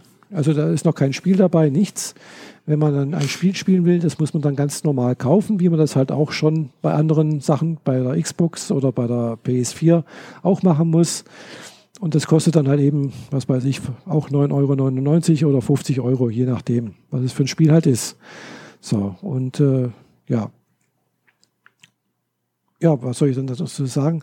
Äh, ach ja, genau, und dann wurde natürlich gesagt, es gibt jetzt so dann eben diese, äh, so ein Starterpaket kann man vorbestellen bei Google äh, für 129 Euro, äh, wo halt eben diesen so einen Spielecontroller beinhaltet. Eine Limited Edition, der ist dann halt jetzt in dunkelblau irgendwie gehalten. Und äh, dann halt noch irgendwie äh, ein dreimonatiges Probeabo für 9,99 Euro. Für 9 Euro, also vergünstigt irgendwie. Äh, und dann eben noch ein Gästepass für einen Bekannten, Freundin, Ehepartner, keine Ahnung was, den man dann der weiter verschenken kann, der dann eben auch drei Monate dann eben auch probieren kann, testen kann, äh, in 4K halt. Äh, wie gesagt, ohne, also nicht in 4K ist es so oder so kostenfrei. Wer aber dieses Starterpaket hat, hat auch das Anrecht, sich als allererstes mit anzumelden. Das heißt, äh, je früher man sich dort anmeldet, umso früher kann man sich auch einen passenden, schönen Namen aussuchen oder geben mhm. in dieser Spieleplattform. Äh, ja, und was war noch irgendwie? Hm, ah ja, genau, es gibt einen Google Chromecast Ultra mit dazu, äh, der auch ein bisschen Geld kostet. Also dieser, dieses Starterpaket, haben sie gemeint, äh, hat halt einen Wert von, von 300 äh, Euro und man kriegt es halt für 129 Euro. Das Ganze. Und das habe ich mir dann halt auch gedacht, oh ja, lege ich mir mal zu und schaue mir das Ganze dann mal an, wenn es dann mal kommt. Ja. Und äh, da bin ich mal gespannt, wann das dann genau kommt. Es hieß irgendwie Herbst diesen Jahres in mehreren Ländern, unter anderem halt auch in Deutschland, weil sonst hätten wir es ja nicht kaufen können. Man kann natürlich auch jetzt auch schon andere äh, Controller außer diesen äh, Special Limited Edition irgendwie äh, schon vorbestellen. Der kostet dann 69 Euro, glaube ich. Ungefähr. Okay. Äh, du hattest vorab was gesagt, äh, die, du kaufst die Spiele, die dann auf der Plattform sind. Genau. Aber wenn du, also das sind ja dann ganz reguläre Spiele, so. Mhm. Äh, genau. Aber du kaufst sie schon auf der Plattform, oder wie? Du kaufst sie auf der Plattform, genau. Das heißt, wenn die irgendwann den Dienst wieder einstellen, dann sind deine ganzen Spiele weg. Ja, das ist eigentlich immer so. Wenn's nee, wenn du eine Spielekonsole zu Hause hast und äh, Sony aufhört, die Spielekonsole zu produzieren, kannst du mit der Konsole, die bei dir zum Hause steht, noch bis zum St. Nimmerleinstag weiterspielen rein theoretisch, solange diese Spielekonsole keinen Online-Zugang verlangt und äh, der Server oder dieses Spiel eingestellt wird, was auch schon öfters vorgekommen ist, dann nicht mehr benutzt werden kann. Ja, die, gut. Ja, die, die, die treten uns regelmäßig in den Hintern, was diese Themen angeht und verstehen es nicht, dass es, dass sie sich selbst den Markt dadurch kaputt machen, aber ja. Genau, also ja, also klar, es ist halt in der Cloud. Gell? Also man, mhm. es gehört einem das Spiel, aber halt irgendwie halt doch nicht, weil man hat nichts physisch in der Hand. Gell? Ja. Äh, aber man hat halt irgendwie dann eben den Account, irgendwie einen Bereich, irgendeinen Server, keine Ahnung was, äh, mit dem man halt eben arbeiten kann. Äh, das Schöne ist halt, ja, du musst halt eben keine DVD, CD, sonst irgendwas irgendwo reinschieben, installieren, warten, irgendwas downloaden, sondern du sagst einfach irgendwo, ich kaufe das jetzt, also vorgestellt haben sie so Sachen wie eben auch, du guckst eben so, so eine Spiele, äh, Präsentation auf YouTube an, du sagst, oh, tolles Spiel, möchte ich auch spielen, kaufe ich, äh, drückst irgendwo mit auf YouTube dann halt auf den Button, äh, sagst dann, äh, genehmigst praktisch den Zahlungsprozess und dann kannst du im Prinzip loslegen. Mhm. Ja. Also du musst da nicht groß lang warten oder sonst irgendwas und dann geht's los. Äh, und äh, was ich da so, was sie so an Spiele gezeigt haben, das sah schon sehr, sehr ordentlich aus, also sehr, sehr real. Also, also die, die Menschen sahen wirklich fast aus wie aus dem, aus dem Filmstudio, gell? auch die, die, die Landschaften sehr, sehr real. Gell? Welche also Spiele nicht, haben sie denn gezeigt? Oh, das weiß ich nicht mehr. Ich habe mir den Namen nicht gemerkt. Ja, gut, äh, muss man sich mal angucken. Aber es sah wirklich toll aus. Sie haben ein paar Sachen gezeigt. Also es sah nicht so kindlich aus, wie jetzt zum Beispiel, was sie bei, bei Apple mit, mit ihrem Arcade gezeigt haben. Mhm. Was sie mhm. da an, an, an Spielen gezeigt haben, das war eher so auf, ja, äh, ja, Nintendo-Niveau, sowas. Und das andere war halt irgendwie so, ja, wie, wie wir es von der PS4 oder von, von der Xbox vielleicht gewohnt ist. Ja, okay. Ja. Was natürlich dann auch interessant ist, äh, wie gehen dann jetzt, äh, wenn das äh, wirklich mal flächendeckend vielleicht tatsächlich um sich greifen würde, äh, die ganzen Internetanbieter mit diesen vermehrten Aufkommen von äh, Datenströmen um? Können die das überhaupt dauerhaft vorhalten? Tja, bleibt abzuwarten. Weil das ist halt dann schon ganz schön heftig, was da an Daten läuft. Naja, aber Netflix ist jetzt auch nicht viel anders. Ich meine, äh, we ja. weniger Menge, aber im Endeffekt doch permanenter Stream. Ja, aber so ein, sag mal, äh, was ich da heute jetzt mal oder gestern irgendwo gelesen habe, ist halt schon so, eher so ein Film, der dauert eine Stunde oder zwei, dann ist der Stream zu Ende. Aber wenn du halt als wirklich top, also als, als äh, wie soll ich sagen, Spieler gerade voll im Spiel bist, dann kann es halt schon sein, dass du über mehrere Stunden sehr lange Zeit äh, hier Daten hin und her bewegst. Also ich sag mal so, an einem Wochenende, an dem es regnet, wird ein Wohnblock ziemlich viel Traffic durch Netflix erzeugen. Hm, ja, möglich. Hm. Und das auch von morgens bis abends. Ja, vielleicht. Das ist nicht mehr so gerade arg unterschiedlich. Ja, für das Spiel braucht es wahrscheinlich ein bisschen mehr Bandbreite, aber jetzt auch nicht so viel mehr als das, was schon da ist und so. Ja, müssen wir halt mal gucken. Ja, wenn, wenn natürlich jetzt in dem Wohnblock jeder Erwachsene und vielleicht auch noch jedes Kind anfängt, äh, auf seinem eigenen Monitor online zu spielen, dann wird die Leitung vom Gebäude zum, zum Hauptverteiler schon ordentlich glühen. Mhm. Oder ja, halt einfach allem, nicht mehr klarkommen. Das werden wir ja. dann sehen. Vor allem, wenn man, wenn man über Kabel ange, angeschlossen ist. ja, das ist halt jetzt so der Gedanke, den ich jetzt dazu hatte. Mhm. Wenn du halt genau. über Funk gehst, dann äh, das ja, ist halt immer das mit den Masten. Wenn mehr Teilnehmer drin sind, nee, reduziert sich der Radius. ich meine jetzt, ich meine jetzt nicht Kabel im Sinne, ich meine jetzt Kabel, äh, also Kabel, also Unity Media, äh, dieses Kabel meine ich, Kabelnetzanbieter. Äh, ja, die, die Telefonleitung ist trotzdem ein Kabel, das aus dem Gebäude rausgeht. Ja, ja, das ist schon, aber das ist doch irgendwie anders von der Technik als wie DSL, äh, äh, als wie Kabel. Also ja, das, das ist richtig. Gell, also das eine, klar, das macht sich auch bemerkbar, wenn jetzt äh, das ganze Häuserblock oder ganze Straßenzüge hier, ja, dann ist das irgendwann mal halt auch das, der, der Switch oder sonst irgendwas, der Router, der auf der Straße steht, halt auch überlastet. Mhm. Das ist klar. Genau. Äh, aber ich habe halt die Erfahrung gemacht, dass eben mein Kabel-Internetanbieter hier äh, da schneller Probleme bekommt. Also zumindest nicht der, der Anbieter, sondern die Hausverteilanlage. Okay. Ja, verstehe ich auch. Ja, also ich merkte, ja, und ich habe das halt früher gemerkt, wo ich noch bei Unity Media war, wo ich eigentlich immer noch bin, äh, dass wenn jetzt abends, dann kann es halt schon sein, dass die, die Rate sehr, sehr schnell, sehr stark sinkt. Gell? Also von den, von den 200 Mbit habe ich halt zum Schluss halt bloß noch 16 Mbit gehabt. Gell? Oder 8. Und dann ist halt nichts mit äh, 4K äh, Spielestream. Gell? Dagegen jetzt mit, äh, jetzt bin ich ja bei 1 und 1, äh, die 100 Mbit, hm, ich glaube, die kriege ich auch dann Weiß ich nicht, aber eher wahrscheinlich. Okay.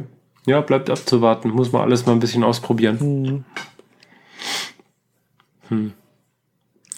Genau. Na gut. Wobei ich, wobei ich natürlich. Wann kannst du es wirklich testen und wann kannst du den äh, Test-Account mir geben, dass wir das mal gemeinsam ausprobieren?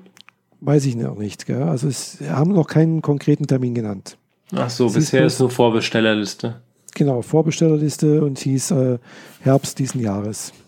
Also bin mal gespannt, was sie, und was sie vor allem auch an, an Spiele haben, was ist da. Wie gesagt, die muss man kaufen. Gell? Also wenn man die ausprobieren will, vielleicht gibt es auch ein, zwei Spiele mal zum Ausprobieren oder günstig, ich weiß es nicht, mhm. zum Anteasern sozusagen, die Leute auf die Plattform locken. Äh, mal sehen, was da noch genau kommt. Ja, wir hatten jetzt gerade die E3 E3-Messe, wo diverse Spiele angekündigt wurden, darunter mhm. auch zwei, die ich ganz gerne und ziemlich sicher demnächst mal wieder spielen werde. Mhm. Äh, Marvel's Avenger und Cyberpunk 2077. Mhm.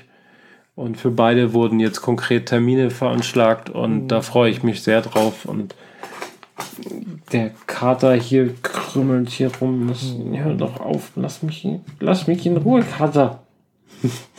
ähm, ja, ähm, ich habe jetzt grob ein Jahr lang nicht mehr richtig gespielt. Von daher mhm. wird es mal wieder Zeit. Ja. Ja, also wie gesagt, ich ah ja genau. Jetzt habe ich bin mal auch kurz auf die Seite von, von Stadia gegangen. Also hier steht äh, Destiny 2, The, The Collection gibt's wohl. Mhm. Äh, auf Stadia erwarten dich unter anderem diese Games: Dragon Ball Xenoverse, Guild, Doom Eternal, Darksiders Genesis, Wolfenstein Youngblood, Destiny 2, Samurai Showdown, The Crew 2, Football Manager 2020, Trials Rising, Assassin's Creed Odyssey, Rage 2, Ghost Recon Breakpoint, Thumper, Tomb Raider Trilogy, Borderlands 3, The Elder Scrolls Online, NBA 2K Mortal Kombat 11, The Division 2, Farming Simulator 19, Just Dance, Get Packed, Metro, Exodus, Grid, Final Fantasy 15 und Baldur's Gate 3. Mhm. Äh, Just Dance finde ich interessant, weil da braucht man doch eigentlich so, so Tanzcontroller und so weiter. Keine Ahnung. okay, bleibt spannend. Ja, es ist ist jetzt noch nicht so viel, aber es ist, glaube ich, eine gute Mischung irgendwie. Ist zwar nicht, vielleicht nicht alles vertreten. Also ich sehe jetzt gerade äh, kein Rennspiel zum Beispiel. Oder? Gut, aber ich kenne mich mit den Namen auch nicht so aus. mhm. Es sind ein paar, es sind ein paar äh, so, mh, hm, ja, ein bisschen so Fantasy-lastige Sachen dabei. Hm, Fußballspiel, ja, Farming Simulator, der auch anscheinend sehr erfolgreich ist. Ja, es ist manchmal schon recht kurios, was die Leute mhm. so spielen, aber sei doch völlig in Ordnung. Ja, wenn es jemanden Spaß macht, ist in Ordnung. Genau, und äh, ja, das ist das, was, glaube ich, so vom Start her möglich sein wird. Und äh, ja, mal sehen, was dann Genau, Stadio, Stadia Base nächstes Jahr verfügbar. Ah, das Base ist, ist das ab nächstes Jahr verfügbar. Also äh, Stadia Pro, Teil des Founders, Teil der Founders Edition. Also Founders Edition heißt das. Also, wenn man dieses Jahr dabei sein will, muss man erstmal ein bisschen was bezahlen. Mhm. Na gut. Ja. Ah ja, und man kriegt natürlich einen eigenen Badge irgendwie, dass man Teil der Founders Edition ist, irgendwie so etwas sozusagen zur Elite gehört. äh, Badge heißt digital oder echt?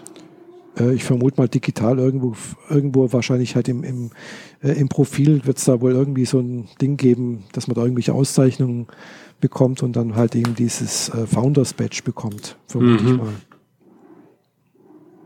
Hm. Ich weiß nicht, ob das für die nur für die Vorbesteller gilt oder auch für die äh, Leute, die dann auch einen äh, Partner, also vom Partner irgendwie das bekommen haben. Wahrscheinlich nur für den Vorbesteller selbst, weil der hat ja das Geld ausgegeben. Mhm. Ja. Also, sieht ganz, sah ganz gut aus, was sie gezeigt haben.